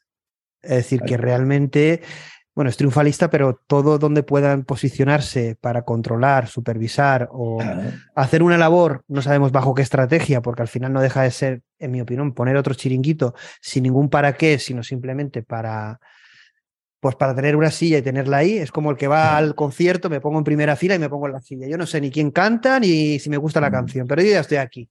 Bueno, sí que, que si me oyen desde lo, me van a matar, pero bueno, es que es lo que pienso. Es decir, realmente, igual que cuando se define una estrategia a nivel de país, eh, y lo hemos visto, ¿no? Pero en este gobierno y en otros a nivel europeo y en otros países más grandes, ¿no? Mm. Eh, ha pasado con la ley, bueno, vamos a, incluso con este tema que voy a tocar ahora, que es un poco desconocido, cosa que a mí me sorprendió, porque, bueno, tenemos muchas salas de computación cuántica, sé que no sois especialistas en computación cuántica, tranquilos, eh, pero sí, eh, a raíz de, de, esta noticia que os voy a dar, que enlaza con vuestro segundo capítulo, que es un poco el tema del hardware, el software, los datos, un poco todos esos avances. Hay varias cosas. Una es la noticia que quería daros, que es muy curiosa además, es que Biden eh, en Estados Unidos pues eh, ha sacado una regulación para el tema cuántico, porque bueno, básicamente dice, oye, esto de la computación cuántica, ya no la inteligencia artificial, sino el tema de computación cuántica se nos va de las manos, ¿no? Es decir, al final una empresa genera un ordenador cuántico y ¿qué hace con él, no? Esto que estamos reflexionando sobre, sobre inteligencia artificial, pues lo mismo con computación cuántica, ¿no? O con otra tecnología. Entonces, vayan a sacar una ley para regular, inspeccionar a las empresas que trabajan en esto, que son contadas, pero dice, oye, que el gobierno va a controlar qué es lo que hacéis y para qué, ¿no? El por qué y el para qué. Pero dice que cuando se han puesto a regular, pues que no tienen ni idea ni saben de lo que están hablando, porque claro, eh, eh, eh, bueno, queremos regularlo porque esto es importante, pero ¿cómo lo vamos a regular si no tenemos ni, perdón la palabra, ni puta idea?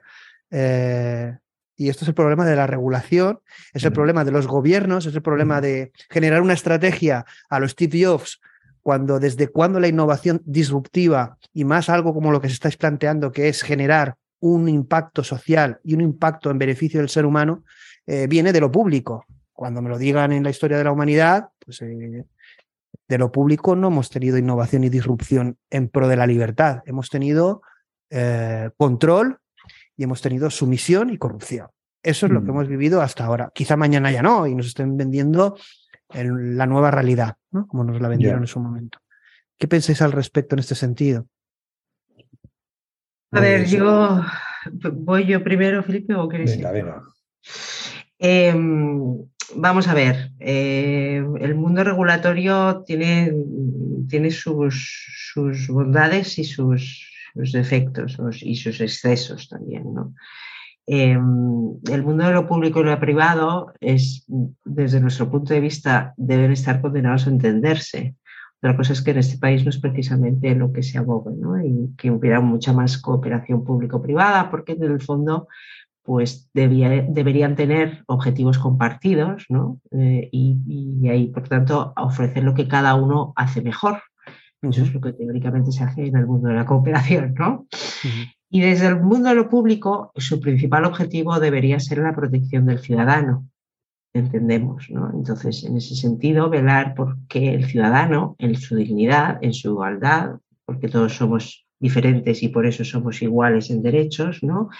Eh, quede protegido en un, en un marco de, de relativa seguridad, que la seguridad 100% no existe, pero en un marco relativamente eh, con, con menor incertidumbre, con mayores posibilidades, de manera que la libertad individual de cada uno se pueda realizar en un marco que todos entendemos, que todos entendemos y por tanto en donde lo público se debata, se lleve ¿no? por los canales que precise de esa participación ciudadana.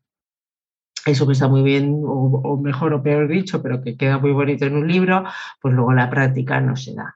¿Qué ocurre? Por eso, por agencias de ese estilo que mencionas, pues están llegando, no, no, no es que estén llegando tarde, es que no saben dónde se tienen que poner porque usted para qué va a tener que supervisar lo que, lo que no tiene nada que ver. Entonces, lo importante es entender qué objetivos compartidos tenemos y, por tanto, desde el inicio hasta el fin, con el proyecto, ¿no? Compartimos, no con, nos controlamos mutuamente, que no es lo mismo, sino que trabajamos porque tenemos claros una serie de compartidos en donde sabemos que yo puedo aportar esto y tú puedes aportar. Pero eso es, pero eso es un nuevo paradigma que no hemos conocido y que tenemos que crear. Que eso no lo hemos conocido nunca. Efectivamente. Por eso la inteligencia, que me parece muy bien la inteligencia artificial, pero sigue habiendo necesidad de configuración de las cuestiones, ¿vale?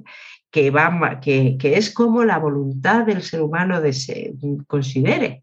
¿no? Que, que, que, no, que, no, hay una perfección técnica que te diga que tiene que ser así o así. No, es que nuestros modelos de convivencia, qué nos va a ayudar más a convivir mejor o no en una sociedad, qué va a hacer que sea una sociedad más eh, eh, eh, feliz, humilde y además también con capacidad de, de desarrollarse, de continuar. Pues, pues, ahí, pues ahí es donde se tienen que generar los debates. Entonces, lo que ocurre es que todo el mundo del desarrollo tecnológico desde, desde, desde hace muchos años y, décadas y siglos, pues se ha llevado mucho más de la mano de la iniciativa privada y el mundo de lo público ha quedado como un poco más el, yo estoy aquí de, guardián, de guardián, pero sé muy bien de, qué guardia, ¿no? pero en el fondo, y de ahí el valor de las instituciones, que las instituciones son no solamente las públicas. Institución, la palabra institución incluye tanto las privadas como las públicas, porque las instituciones, una manera de definir institución es regla de juego. Las instituciones son reglas de juego, ¿vale? Y, y, y reglas de juego para qué? Pues para convivir, para buscar el bien común y, y la, la, el desarrollo de cada uno, ¿no? Eh, eh, ya está, esas son las instituciones. Entonces, ¿qué ocurre? Que la inteligencia artificial mm, ¿Es o no una institución, por ejemplo? Es una pregunta que nadie contesta pero si es un poder, ¿cómo puede ser un poder y no ser una institución que, ponga, que tenga reglas de juego?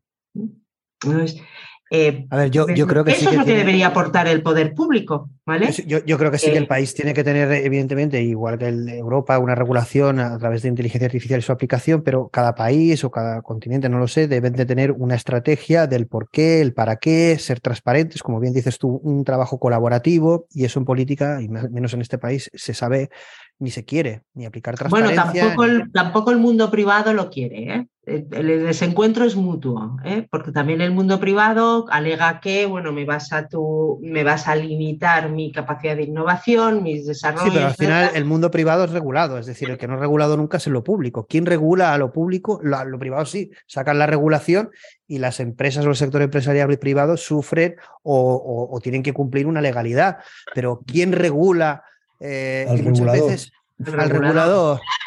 Ahí puede entrar la inteligencia artificial, como es el modelo que ha sacado Meta eh, esta semana. Meta ha sacado un nuevo modelo que se llama eh, concretamente Cicero, Cicero o Cicero, que es un, modelo de gobernanza donde se demuestra que puede seguir diferentes reglas, que puede ser incluso más óptimo que el ser humano a la hora de establecer negociaciones, etcétera. En definitiva, al final, eh, y esto es una pregunta, quizá eh, las grandes revoluciones, como hemos comentado, son grandes crisis, grandes oportunidades. Y yo creo que la inteligencia artificial, la nueva era de la inteligencia artificial, supone una solución o una nueva era para una crisis humana, una crisis humana que ha demostrado tener unos límites. yo creo que viendo la historia y viendo lo que está sucediendo, no hemos aprendido. Y creo que en esta nueva era tenemos que utilizar la inteligencia artificial para ser más humanos o poder ser mejores con cosas como las que comentas, trabajo colaborativo, transparencia, porque, y no depender del ser humano, depender de un sistema que nos permita confiar, porque nos hemos dado cuenta que los seres humanos, como decían en la antigua Grecia, no hay ningún sistema político válido, quizá el ser humano es corrupto por naturaleza. Pues em, me vas a permitir ahí discrepar, pero profundamente. Pues eh, profundamente en una cosa, en una cosa que has dicho. En la confianza entre los seres humanos, si no existe, se acaba el ser humano. Es otro de los componentes clave de un ser humano. En un sistema político, en una, administración pública, yo no tengo. No digo la confianza, dices confiar en un sistema, pero no en el ser humano. No, no, es que como acabemos, o sea, la razón de ser de, una sociedad, o sea, el, el, lubricante, como lo que decía Kenneth Arrow, el lubricante de una sociedad es la confianza. Bueno, esto lo hemos vivido justamente hace poco con el tema de las criptomonedas. Eh, con FTX, por ejemplo, eh, es decir, y era confiable entre comillas, y nos hemos dado cuenta que una gran estafa en ese sentido. Eh, cuando me refiero a confianza es que el ser humano tiene que poder confiar en el sistema financiero, en el sistema de justicia, en el sistema político y la tecnología tiene que poder dar una transparencia y una confiabilidad que sistemas como, por ejemplo, blockchain, sistemas descentralizados han conseguido sin depender del humano. Y ahí, de la, ahí la gran revolución. No estamos hablando de la confianza humana en cuanto a relación interpersonal, estamos hablando en la aplicación de procesos eh, interacción eh, software o sistema. No, no, pero, pero es que yo, yo incido ahí precisamente, incido ahí precisamente. Es, es decir, primero... En cuanto dependamos del ser humano, Claro. Yo creo que va a haber. Eh, pues eso es como decir, en cuanto consideremos la imperfección del ser humano, ya mal. Pues, pues entonces desaparezcamos del planeta. No, simplemente sí, que se desaparezca el ser humano, porque somos imperfectos, no confiables, eh, inconstantes o incongruentes, lo tenemos todo. lo tenemos todo. Entonces estamos generando un sistema, y es ahí mi crítica, mi mayor crítica a la inteligencia artificial, eh, eh, con, con mucho, es que estamos intentando hacer desaparecer valores del ser humano que los ponemos en negativo. O mejorar, o mejorar, o corregir. ah, pero es, que, eh, pero es que tú cómo mejoras si, no si tienes al lado la cosa que lo hace perfecto. La perfección decía Marilyn Monroe la que me, la, que me evita, las cosas. La que, la que me evita que yo haga eso mal. No, no, yo, no, no, no, no, no, la que lo hace por ti, que no es lo que Intervenga, perdonad que intervenga. Está bien que haya debate. Esto. Perdonad que intervenga. Si nuestro futuro es confiar en sistemas perfectos, apaga y vámonos. Y apaga y vámonos, entre otras razones, porque esos sistemas perfectos no vienen de Marte, los hemos hecho nosotros. Y por lo tanto, implican sus, llevan, llevan en su ser innatos ¿eh? los intereses de quien lo ha construido. No, bueno, no, no, no, hay tecnología eh, eh, suprahumana. No, no, suprahumana no. Podemos, por ejemplo, eh, crear un modelo de inteligencia artificial donde le apliquemos un marco ético que tiene que cumplir sí o sí. Y que ese marco ético, aunque no sea perfecto, sea totalmente conocido. ¿De acuerdo? De tal manera que nosotros, como humanidad o como país, estemos de acuerdo.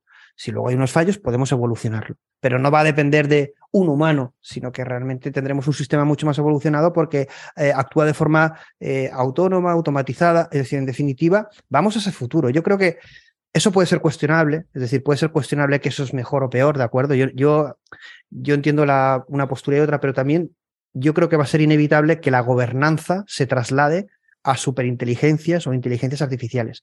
Incluso digo más, yo creo que seguramente, por no decir seguro, muchas grandes potencias y países tienen estas grandes inteligencias artificiales tomando decisiones de forma asistida o no a la hora de toma de decisiones en sistemas financieros me económicos. Me encanta el debate porque no puedo estar más en desacuerdo. No, no, pues. Me, da miedo lo que dices.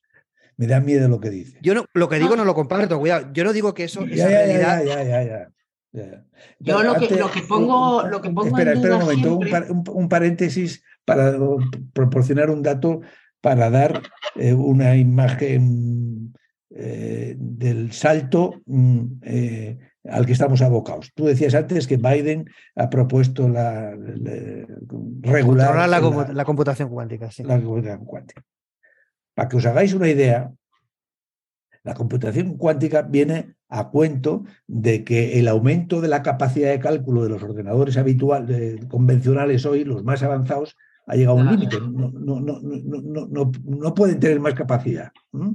Entonces, afortunadamente, viene la, computación cuántica a deshacer ese entuerto y abre la puerta para que haya una explosión de incremento de capacidad computacional.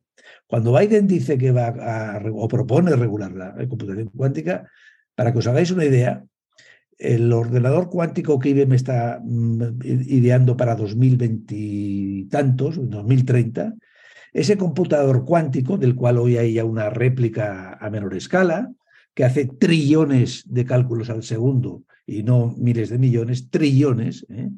este mismo ordenador en el año 2025 tendrá una capacidad de cómputo que para que fuera realizada por un, ordenador eh, hoy el más avanzado, este tendría que tener el tamaño de la Tierra.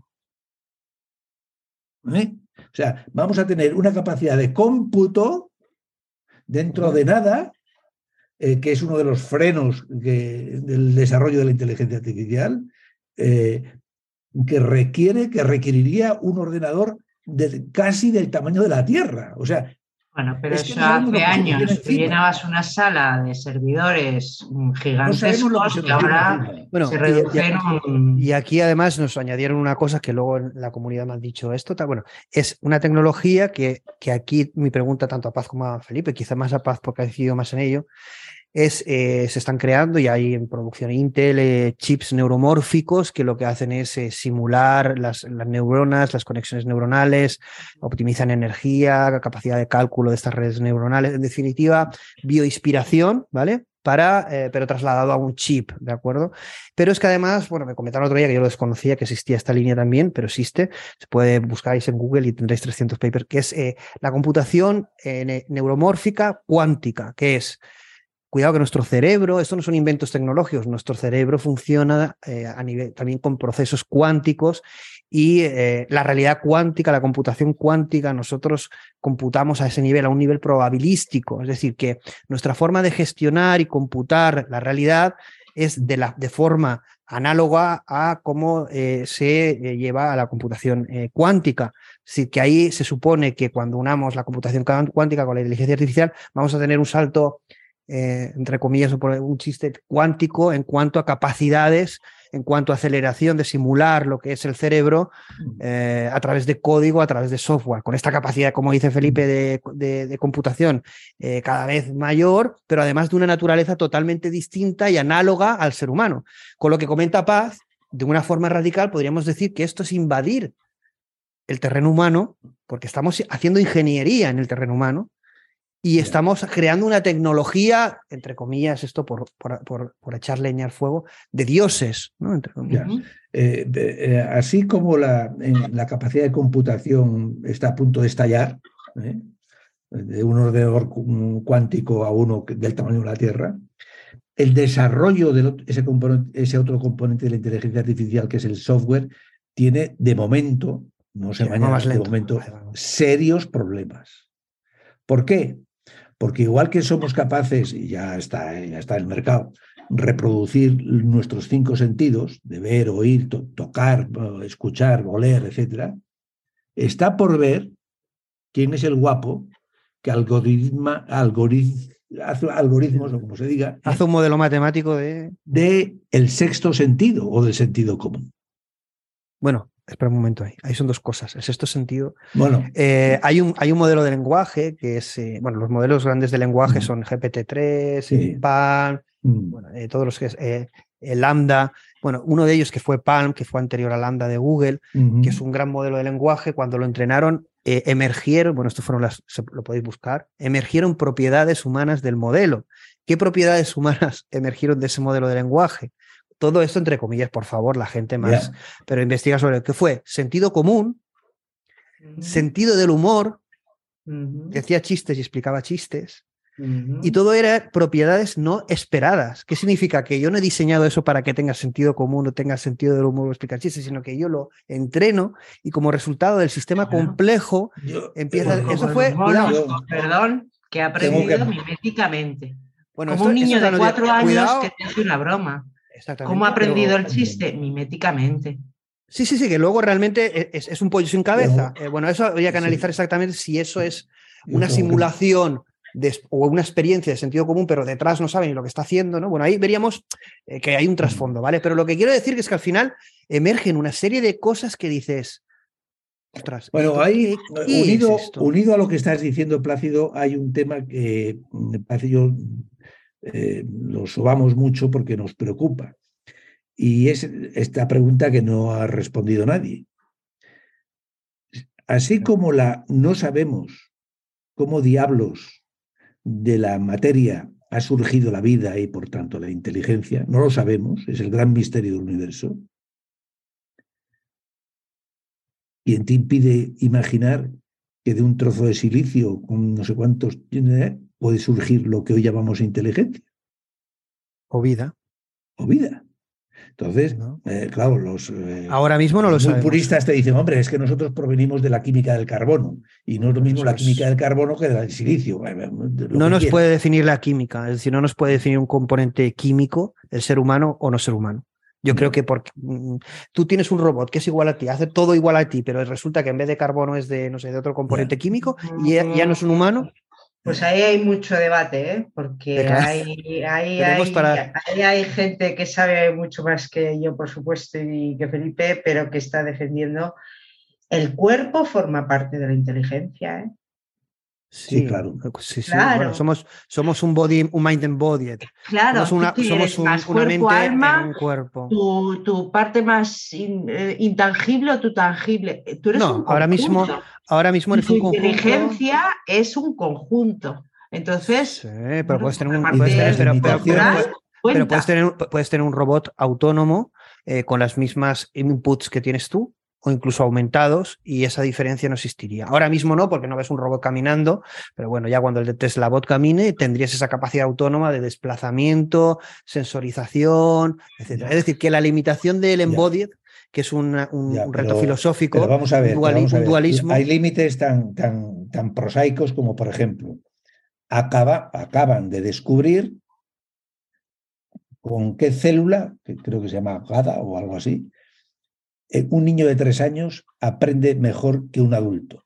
Lo acabamos, de, lo acabamos de comprender, o sea, estamos en mantillas acerca de lo que significa aprender en el ser humano. Estamos en mantillas. ¿eh? Eh, en cuanto a la capacidad de razonar, de, deducir el, pensamiento causal, pues chicos, lo de siempre. nosotros sabemos muy bien que cuando amanece canta el gallo pero no que cuando el gallo canta amanece. Eh, esa lógica, un ordenador es muy. hoy no se consigue eh, algoritmizar.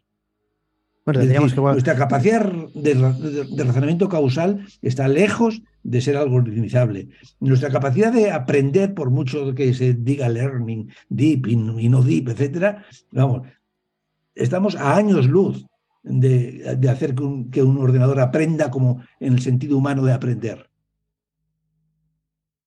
Bueno, de momento no sabemos cómo. De momento no sabemos cómo, que, el desarrollo de la inteligencia artificial, eh, que está lleno de grandes noticias y de grandes eh, bellezas periodísticas, pues haya que mirarlo con lupa muchas veces.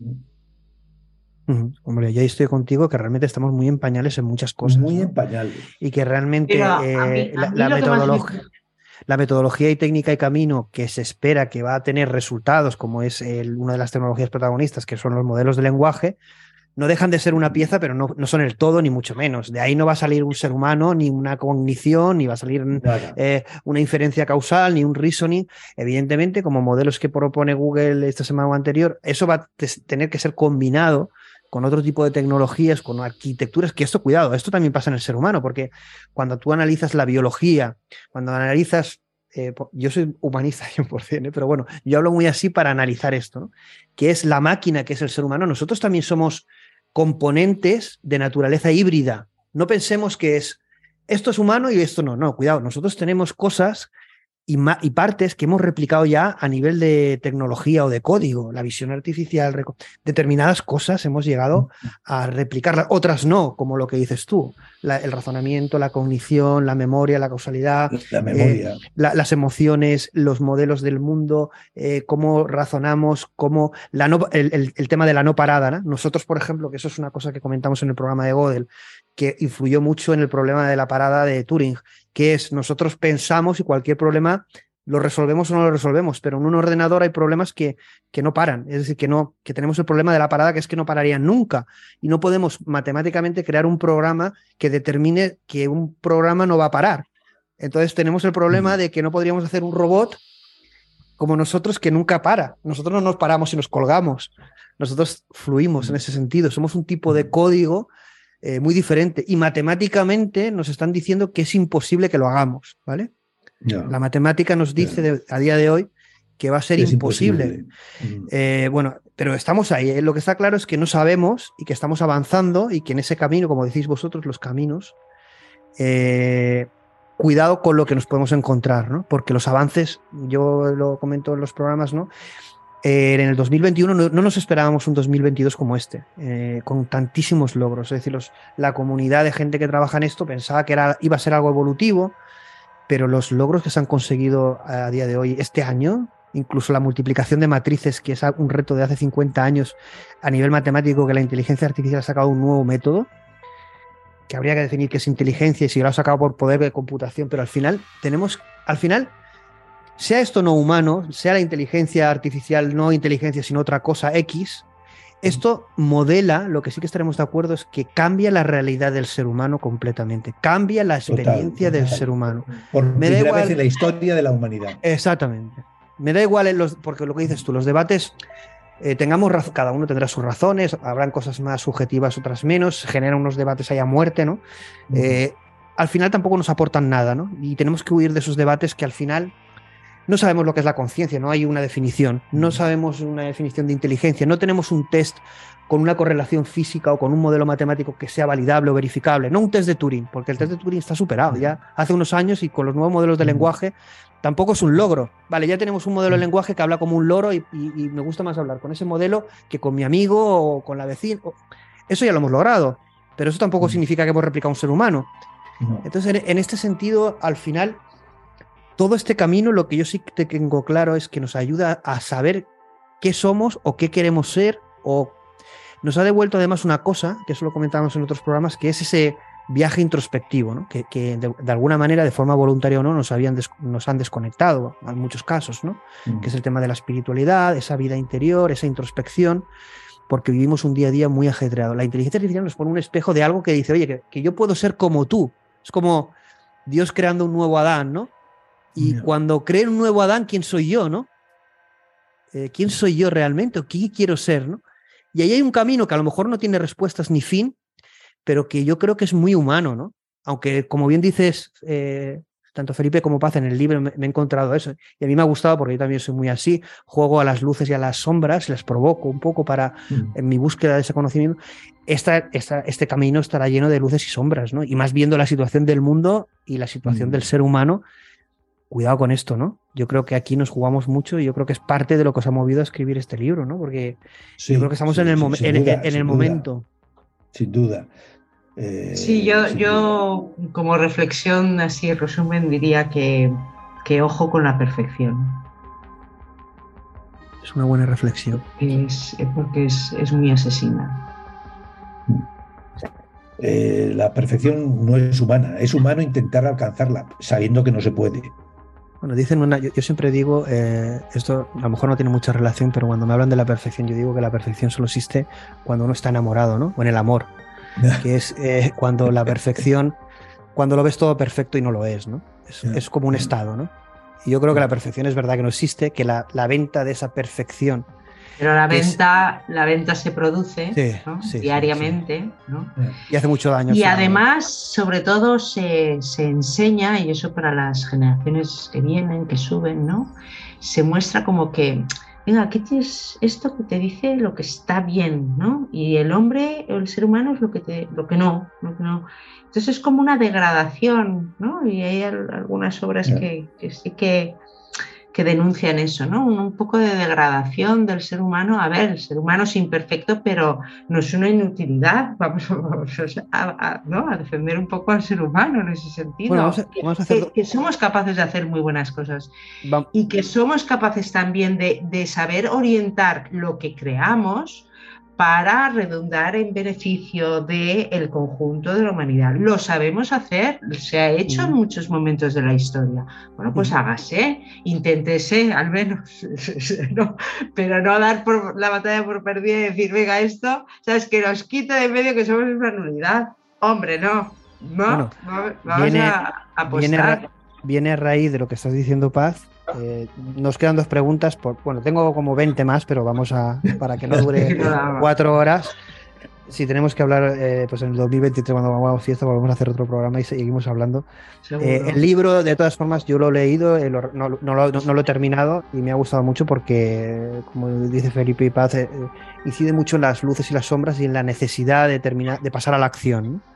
Es mm. verdad que algunas cosas, bueno, me han hecho gracia en positivo como lo da Dan, porque a mí me gusta mucho también, yo soy muy, en ese sentido, esa analogía arquetípica, ¿no? A, este tipo de cosas, ¿no? Pero dos, dos preguntas nos quedan, aunque son intensas y podemos estar aquí toda la noche, pero bueno, una es la reflexión que hizo Elon Musk con el tema de, de la obsolescencia, porque se dice así, de, que el hombre pasa a ser obsoleto ante el auge eh, de las inteligencias artificiales. En definitiva, bueno, como dice Paz, pues eh, esa perfección, ¿no? Pero esa, mm, nos van a sustituir y, qué es lo que no va a poder hacer la inteligencia artificial, los robots, eh, o qué no vamos a poder construir a través de ellas o ellas mismas, porque al final llega un momento que van a una velocidad que es no humana y nos superan. Y entonces, bueno, Elon Musk eh, comentaba que la única solución es hibridarnos. y eso también lo defiende Ryan Kurzweil con el pensamiento híbrido, que es, bueno, la única manera es introducir a la parte cognitiva humana la parte tecnológica de la inteligencia artificial e hibridarnos. El ser humano tiene que hibridarse con la tecnología. Y de ahí, como dice Ryan Kurzweil, de forma acertada, ¿no? Dice, a lo mejor es otro de sus fallos, dice Felipe, eh, se produciría, que ahí yo sí que estoy de acuerdo con él, eh, un pensamiento híbrido, es decir, estaríamos hablando que cuando yo pienso tengo otro pensamiento lateral, y que esto provocaría eh, el crecimiento de un cuarto cerebro, porque tenemos tres, esto es un poco ciencia ficción, pero es lo que dice el señor Ryan Kurzweil, generaría la evolución de nuestro cerebro para adaptarse a, este nuevo, a esta nueva experiencia cognitiva. Eh, ¿Qué pensáis de lo que dicen los más? ¿Nos tenemos que hibridar o nos quedaremos obsoletos? Y de las fantasías, entre, perdón de la palabra húmedas, del señor Ryan Kurzweil. Eh, la hibridación está muy bien, eh, porque además hay que entenderla en el doble sentido. Es decir, no solo es que te lean el pensamiento, es que escriben en tu pensamiento también. ¿eh? No solo es que te saquen, sino que te meten aquí. Bueno, pues puede tener muchísimas ventajas, pero puede tener un, un, grave inconveniente. Y es otra vía de desigualdad, porque habrá gente que quiera y pueda, y gente que no quiera ni pueda eh, hibridarse. Entonces, Se crearía unos, humanos se crearían unos humanos, una nueva humanidad. y unos humanos aumentados, Los otros serían monos, los otros serían, los otros serían hormigas y. entonces pasamos de tener la desigualdad de los ricos y los pobres a la además la desigualdad de los seres aumentados, y los seres no aumentados. Pues ya está. Y después, de todas maneras. A lo, mejor, ya tenemos algunos por aquí, ¿no? Bueno, retrasados. En el, gobierno hay, en el gobierno hay alguno disminuido, sí. Y de todas maneras, eh, eh, hay mucho debate eh, de, los, de los filósofos, especialmente, de si realmente la complementariedad existe, es real, es verdadera. Es decir, ¿Qué va a producir ahí? Sí, claro, vamos a ver, cada vez que se dice, bueno, como sí, el como sí. perdona, Paz, pero, es, pero, es como lo, pero es como lo del metaverso. Ya no hablemos de inteligencia artificial, hablemos que es conexión al cerebro, ¿vale? Que a lo mejor quizás eso está más lejos. Pero el tema cognitivo, por ejemplo, con el metaverso, de forma frecuente, también generaría un estado alterado de conciencia no natural, ¿no? ¿Y qué pasaría ahí, no? Claro, y entonces en realidad no es una complementariedad posiblemente porque volvemos a las raíces de lo que yo, este, yo, yo, baso mi alegato, ¿no? De decir, bueno, las cualidades humanas a preservar cuáles son. Entonces, utilizándose qué herramientas se potencian o las destruyes o las dejas eh, eh, fuera. Y esa es la pregunta, porque al final lo de la complementariedad de lo híbrido, por ejemplo, pues quién pone en duda que gracias a los, a los avances y las personas que pueden andar, ¿no? Mm, de una manera espectacular, que han perdido sus miembros físicos corporales, mm. pues, pues claro, pues es una complementariedad que la vemos y la entendemos y la aplaudimos, ¿no? Por ejemplo. Ahora, que mm, suponga que tú no, no, puedes hacer nada desde que te levantas por la mañana, ya durmiendo, ¿no? Porque ya el, sueño también, ¿eh? eh dar el biberón a tu hijo o no, em, todas tus decisiones a lo largo del día están regidas supervisadas o, supervisadas. O supervisadas pues sinceramente, no es que no, no, sea posible, que seguramente que lo es y que ya lo es en muchas cosas, pero seguramente eso está mermando, pues eso, tu capacidad de intuición, de, improvisación, de y ahora voy a hacer una cosa que no te esperas para nada. Mira, hace muchos años los de el mundo de la publicidad estaba desesperado porque el marketing neuronal había llegado a sus límites. Igual que con el hardware, pues en el marketing neuronal. ¿vale? Con lo cual el, last mile, el último momento de decisión de lo compro o no lo compro, era nuestro. ¿vale? Y decías, pues mira, como que no, eh, parecía que sí, y al final decides y no sabes por qué explicarlo que no, que no lo compras y ya está, y te vas y te, y te quedas como un reloj. Eso, pues ahí quisieron llegar. De manera que todo lo que... Entonces hay muchos recorridos que se explican por investigación y curiosidad científica. Hay otros que se explican por otras razones, ¿no? Y entonces en el mundo de la, de la industria de la vida, como lo llama Saddam, ¿no? Eh, de, de, todo tu ámbito, todos tus ámbitos de la vida, todos, todos, todos, todos, que van a pasar por, ¿no? Están pasando por esa industria y, y, y, una de las, de las cosas que más se tenía como objetivo era conseguir ese último minuto, fracción de segundo en donde tú tienes ese poder de decisión. ¿Qué se ha hecho? Hiperinformación, paso uno. Claro, la hiperinformación que lleva a lo que dicen los franceses du choix, que, que, no sabes qué decidir porque tienes 800 champús y no sabes cuál coger y entonces, ¿no? Eh, pues va y, y ya te ayudan a, venga, yo te lo, ¿no? Te, lo, te pongo unos tags, te pongo unas preferencias, lo que has comprado, lo que tu amiga compró, lo que tal, lo que cual, y entonces ya te ayudo a decidir. Y finalmente es ya prácticamente la decisión de, y si decides esto, decides aquello, y si te has comprado esto, decides, ¿no? Y entonces es todo inducción de la decisión, hasta el momento que ahora llegará la fase final en donde en principio te ponen los yogures en la nevera, ¿no? Y te avisan si no es del mismo sabor de la semana pasada. Entonces, eso, ¿pasa algo con eso? ¿Es malo? ¿Es bueno? Bueno, yo vuelvo a decir, pero la para qué? De, la creación es... de un universo determinista, ¿no? El, el, el, ser humano no quiere... Claro, eh... entonces, ¿dónde está la libertad del ser humano? La libertad de lo que decíamos al principio, de errar, pero también de simplemente improvisar, de cambiar, de mezclar lo que no, hubiera, no hubieras sospechado que mezclas, tanto en tus relaciones como en tus gustos y en tus... ¿no? Entonces, hay Porque toda ¿cuál una es- serie. cuál es Mira, el- es componente del azar, y este señor sabe mucho del tema del azar, ¿vale? El componente del azar es el que se olvida y se deja de lado y ni se menciona, que eso es lo peor. Entropía. Entonces, el azar es parte de nuestra vida. El azar y, la, y- y siempre decimos que, que es, son dos factores que se multiplican, que no se, que, que no se suman, que se multiplican porque cualquiera de los dos no está y es igual a cero. Azar y esfuerzo. Cualquier cosa de la vida humana. Ese es otro componente esencial, cualitativamente esencial del ser humano, que explica la vida, la vida y la evolución. Pues si esto somos producto del azar. La, la- la- libertad o el la, entropía, dicho de una forma más científica, o el azar, como dices tú, es, forma parte de- del sistema de libertad del, o el libre albedrío del ser humano. Eso es. Sin, sin, sin entropía, sin, sin caos, no tenemos libertad. Por lo tanto, no dejamos de ser humanos. Claro. ¿Cuál es el fin? Cuál, cuál es el fin del ser humano entonces? ¿Cuál es el porqué o el propósito de estar aquí? Eso es una pregunta, entiendo, no tecnológica, pero Claro. que viene, viene un poco a raíz. Pero bueno, pero esa es la búsqueda. Esa es la búsqueda del ser O, que, humano. o cada cual le da un propósito. Claro, cual y cada elige. uno entiende esa búsqueda de una manera, la, la- la elige, la, la descubre, no, eh, no la necesita, porque hay quien no necesita hacer esa búsqueda, ¿no? Entonces, esa es la libertad del ser humano.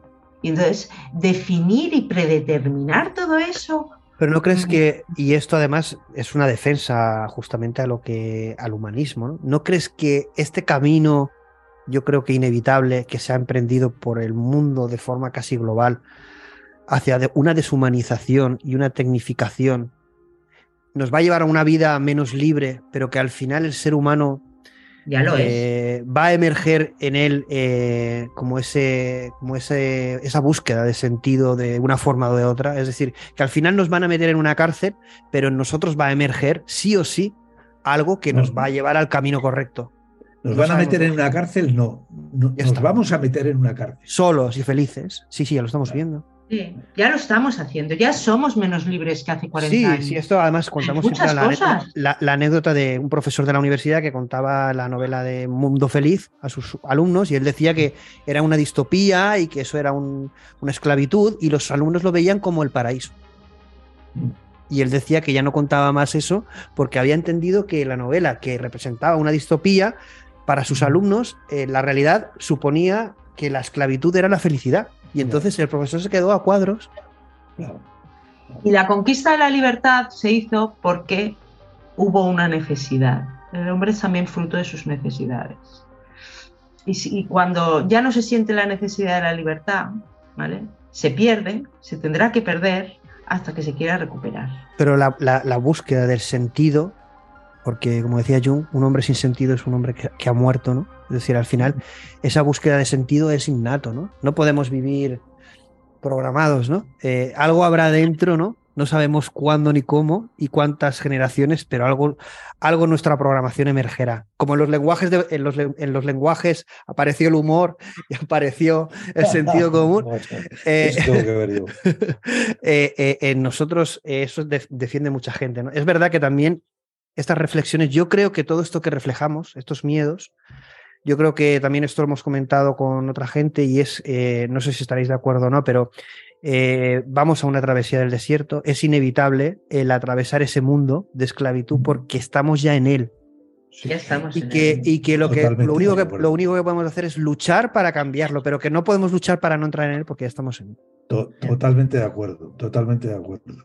Sí, es verdad. de ahí que con nuestro pequeño libro y nuestra pequeña gota en el mar, lo que pretendemos es eso, es, ser, es cobrar un poco de conciencia, de acercarse al tema para ser conscientes, de que en algunas cuestiones sí es verdad que tenemos la posibilidad todavía de, opinar, de participar, de, generarnos la inquietud de pensarlo, no, no de, aceptarlo sin más, como cual robots, en este caso 100%. ¿no? Entonces, usted utiliza de qué manera la tecnología, de qué manera quiere, simplemente es por esa inmediatez, esa facilidad, ¿hay algo más? ¿O no le está dando algo más? Está, está ¿no? Y, que cada uno reflexione esos temas, que no es solamente lo que te tengan que decir desde fuera unos poderes, ¿no?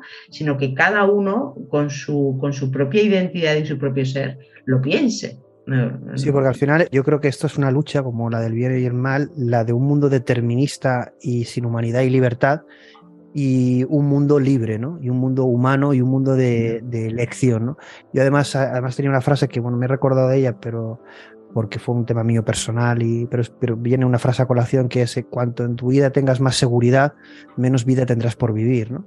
Y bueno, esto es un tema de mi vida que pasó y me acordaba mucho de esta frase porque cuando uno tiene más seguridad de las cosas, es verdad que va contra natura de la vida, que es cambio e incertidumbre.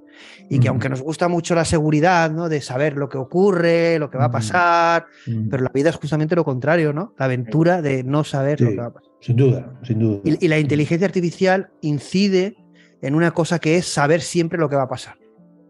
Y entonces destruye nuestra propia esencia. Y lo que tenemos que utilizarla es, como bien decís en el libro, que eso también lo enfocáis de una forma positiva y toma de acción, que no nos va a dar tiempo a ver eh, algunas cosas que tengo más anotadas que eran muy interesantes, es el generar el debate para que se pueda construir desde la inteligencia artificial o en la, aplicabilidad, en la aplicación de esta tecnología un mundo mejor, un mundo mejor, porque ahí tenemos una gran oportunidad. Y que no utilizar esta tecnología para transformar o destruir eh, la experiencia del ser humano que es muy clara y está eh, exenta de, opiniones, religiones o creencias, ¿no? Que es lo que hemos comentado. Mm. Es decir, ¿qué sería el hombre sin incertidumbre? Si tuviéramos una vida mm. que nos dijeran, vas a morir tal día. Eso no sería la vida. Tenemos que tener mm. incertidumbre. Eso no es, cuestión de creer en Dios. La incertidumbre es el alimento fundamental del ser humano. Si todo fuera cierto, no. En su dosis suficiente. Vamos a estar terminando, pues un poquito, si queréis, vais haciendo las reflexiones finales. Sí, eh, pues yo quiero hacer una reflexión eh, de, eh, volviendo a, tu pregunta original de que por qué, por qué, nos, por qué hacemos esto, por qué participamos cuando nos invitan, como tú amablemente has hecho, a estos tipos de debates, o por qué hemos escrito este libro y otros trabajos que hacemos al respecto. Pues mira, fundamentalmente por envidia. A mí me produce una envidia tremenda cómo la humanidad se ha, se ha movilizado cuando los combustibles fósiles están dañando el medio ambiente. Porque emitimos no sé cuántas toneladas de CO2. Y a mí me produce envidia cómo se ha conseguido esta, esta movilización global para luchar contra ese deterioro del medio ambiente. Cuando sucede ingrediente con, natural de la inteligencia artificial, nosotros emitimos al ciberespacio trillones de bytes al año. Trillones. Y este combustible digital, no fósil, eh, como si no fuera con nosotros. Bueno, tú defiendes, defendéis en el libro, eso lo tenía anotado, no lo iba a comentar por falta de tiempo, pero lo voy a comentar ahora a raíz de lo que dice Felipe, un activismo de inteligencia artificial. Sí, es que no, no, tenemos otra salida. Como dejemos, como dejemos esto en manos. ¿En qué consistiría? ¿En qué consistiría ese activismo? Mira, eso es lo que me gustaría a mí descubrir, porque somos capaces de escribir, somos capaces de debatir, pero no somos capaces de recoger firmas, de movilizar, hacer manifestaciones, eh, construir pancartas, chillar en la calle. Si es, que, si es que nos están pasando por la izquierda y no nos, da, y no nos damos cuenta. No nos han preparado para esto, pero bueno, es nuevo también. Pues yo, si tuviéramos patrimonio. Bueno, en el libro explicáis un poco, ¿no? En el libro sí que yo he leído, eh, porque esa parte la he pasado rápida, pero he leído una parte en cuando has eh, mencionado el activismo, ahí comentas varias cosas a poder debatir y hacer en diferentes. Sí, sí. sí quiera leerlo, bueno, el, libro está descargable y se puede descargar o comprar, pero sí. Eh, está ahí un poco por dónde se puede empezar o, qué mm. temas abordar, ¿no? Mm. Esto va a chirriar a alguna gente, yo eso te lo digo, pero yo lo veo positivo siempre y cuando sea positivo. Porque el activismo por luchar contra algo, porque sí, pues como lo que estamos viendo de que se pintan los cuadros o se pegan a, los cuadros y todo esto, el ser humano tiene que saber cómo reivindicar, que no nos han preparado ¿no? para luchar y más en... Ahí está. Eh, ahí está. Nos, han enseñado a patalear, pero no sabemos luchar por nuestros, nuestras cosas, ¿no? Porque no nos han enseñado ni hemos estado en esa necesidad pero es verdad que cosas como las que comentas, que requieren un activismo o una toma de conciencia, pues deberá activarse en ese sentido. Yo creo que cada vez más la gente está tomando conciencia. La prueba son libros como el vuestro, como otros, eh, la propia comunidad técnica. Eh, también es verdad, eh, muchas iniciativas, el tema ético, sesgos, a nivel político también se están haciendo cosas positivas en este sentido, como mínimo la intención yo creo que es positiva, no son los resultados. El problema yo creo que tú has dado, Felipe, en, el, en, el, en la clave es, tenemos que buscar también el resultado. De nada nos sirve hacer muchas cosas y luego no conseguimos nada, ¿no? Tenemos que ser inteligentes naturales o, aplicar inteligencia natural y decir, bueno, no podemos hacer lo mismo de siempre porque hay veces que no sirve para nada y es que con esto no la jugamos. Entonces, eh, vamos a tener que poner entre todos, ¿no? Eh, ver qué se puede hacer. Pero bueno, estos programas yo creo que ayudan a la gente, los escucha mucho y les gusta. Hay gente que dice que les asusta, otros que evidentemente les ayuda porque al final es un debate que se tiene que tener y traslada un debate a la calle, a gente técnica y no técnica. Entonces ya para acabar, porque son las nueve, hemos estado una hora y media, un poquito más largo. Si queréis como reflexión final, eh, como titular, eh, como invitación a la compra o lectura de vuestro libro, porque es una descarga gratis, ¿Qué le decís tanto Paz eh, como Felipe? Si quieres empieza Felipe y acaba Paz. Y así que cierre Paz eh, con una pues, reflexión eh, humana como las reflexiones que ha tenido, porque también las has tenido Felipe. Pues yo, una reflexión última es llamar la atención sobre el subtítulo del libro, Caminos de la Inteligencia Artificial. entre otras cosas, este libro es el camino que Padre Torres y yo hemos seguido para llegar a este, a este conocimiento del asunto. Y si lo hemos hecho nosotros, lo puede hacer cualquiera. Pero hay que interesarse, ¿eh? hay que interesarse por comprender cuáles son estas fuerzas económicas y políticas de nuestro tiempo. Porque, ah. porque nos rodean. Eh, a modo de incitación, que cada cual recorra su camino ¿eh? y, comprenda en dónde, está, en dónde estamos imbuidos, metidos. Y este es el primer libro de una serie. ¿Van a haber más? Eh, ¿Estáis escribiendo alguno? ya veremos. Si la naturaleza nos da fuerza y, coraje, por supuesto. de momento estamos en una gira. Esta, es, eh, esta, esta charla contigo hoy es la cuarta etapa, me parece, la quinta que llevamos. Ahora el viernes tenemos otra en Santander después eh, Valencia, Murcia, Madrid otra vez. Bueno, esto Felipe indica que hay un interés eh, grande en este tipo de temas, que luego se pasan en la sí, ¿no? Pero bueno, ¿no? Sí, poco, a poco, poco a poco. a mí hay un interés... que me da mucha envidia también, que es ese señor mayor que produjo el eslogan de soy mayor pero no tonto y que hizo que los bancos le hicieran un ah, movimiento. sí, sí, algo sí queremos hacer nosotros. Bueno, y Paz, Eh, tú como resumen y citación Pues al libro o, resumen, yo, o al activismo de inteligencia artificial, ¿qué les dirías a la gente que nos escucha? Todo esto que hemos reflexionado. ¿Cuáles son tus impresiones del programa también, en general, de todo lo que hemos dicho? Pues la verdad, mm, aplaudo que existan foros de este tipo en donde, bueno, pues podrán, pu- pueden sugerir ideas, sobre todo eso, que sugieran ideas, ¿no? Que, que no, que no pequemos de esos compartimentos estancos que generalmente se tienen, ¿no? En los ámbitos y que, impide el fluir y el nutrir de las mejores ideas, porque nadie posiblemente tiene el conjunto de todo, ¿no? Y, y- es hablando mm, se dice que se entiende a la gente, pero sobre todo es hablando que se descubre realmente pues, cosas que pueden posiblemente beneficiar. Eso primero y después yo abogo por, por, por una mejora del ser humano. Entonces, eh, eh, la inteligencia artificial ni, ni es para demonizarla, ni es para sacralizarla. Y que para eso se requiere pues indagar un poquito, entrar, pensar y no dejarse llevar por, por las inmediateces o, las, o lo aparentemente perfecto, sino indagar un poquito más en, en cómo mejorar y que tenemos mucho que mejorar como, es como, como especie, ¿no? el ser humano, y que ese, y que ese sea el norte, no la, no la inteligencia artificial. La inteligencia artificial sea nuestro medio para podernos ayudar a ese fin. Bueno, tú, yo tampoco, pe- y supongo que Felipe tampoco, has perdido la esperanza en el ser humano. No. Eh, yo creo que no, no la perderemos. Porque si no ya, Eh, se apaga. Si no, Pero sí, sí que también yo creo que estáis de acuerdo en que podemos hacerlo mucho mejor. No, viendo lo que está sucediendo en el mundo, Sí. eh, tenemos que hacerlo mejor. Tenemos que hacerlo mejor. Y antes de acabar, déjame que te felicite por este espacio, ¿eh? porque Gracias. de verdad que da gusto. Eh, Muchas porque se mueve, se mueven las ideas, se comparten y se discute. Pues este ha sido el final. Esperemos que ahora cuando se publique en vídeo y en podcast eh, nos traslade la comunidad su feedback. Yo creo que va a ser una primera vez de varias. Estaremos en contacto. Y muchas gracias por haber aceptado la invitación. El libro lo acabaré y lo terminaré también en algún post. Y os espero en la próxima ocasión. Un abrazo a los Muchas gracias. Gracias. Gracias. gracias. Gracias. Un abrazo.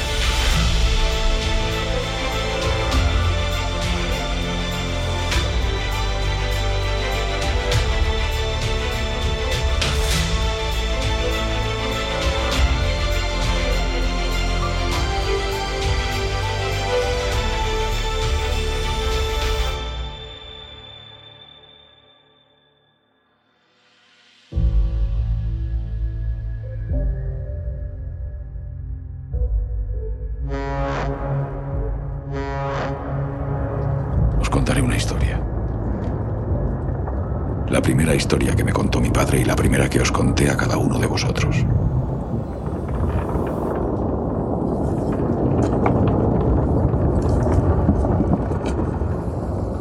En el principio no había nada. Nada salvo el silencio de una oscuridad infinita. Pero el aliento del Creador vibró contra la faz del vacío, susurrando, hágase la luz. Y la luz se hizo. Y era buena. El primer día. Y luego la luz informe empezó a adquirir sustancia y forma el segundo día. Y nació nuestro mundo, nuestro hermoso y frágil hogar. Y una luz grande y cálida nutrió sus días y una luz menor gobernó las noches. Y fue la tarde y la mañana. Otro día. Y las aguas del mundo se agruparon. Y en medio de ellas emergió tierra seca. Otro día pasó. Y la tierra se llenó de todo lo que crece. Un espeso manto verde se extendió por toda la creación. Y las aguas también se llenaron de vida grandes criaturas de las profundidades que ya no están, vastas multitudes de peces, algunos de los cuales quizá aún naden bajo estos mares. Y pronto, el cielo quedó repleto de aves, y fue la tarde, y la mañana, el quinto día.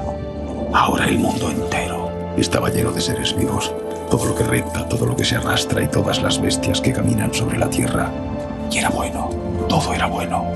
Había luz, aire, agua y tierra, todo limpio e intacto.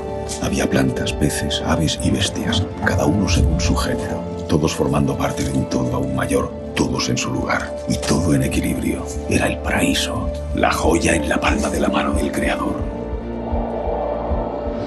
Entonces el Creador hizo al hombre y junto a él a la mujer, padre y madre de todos nosotros, y les dio a elegir caer en la tentación de las tinieblas o aferrarse a la bendición de la luz.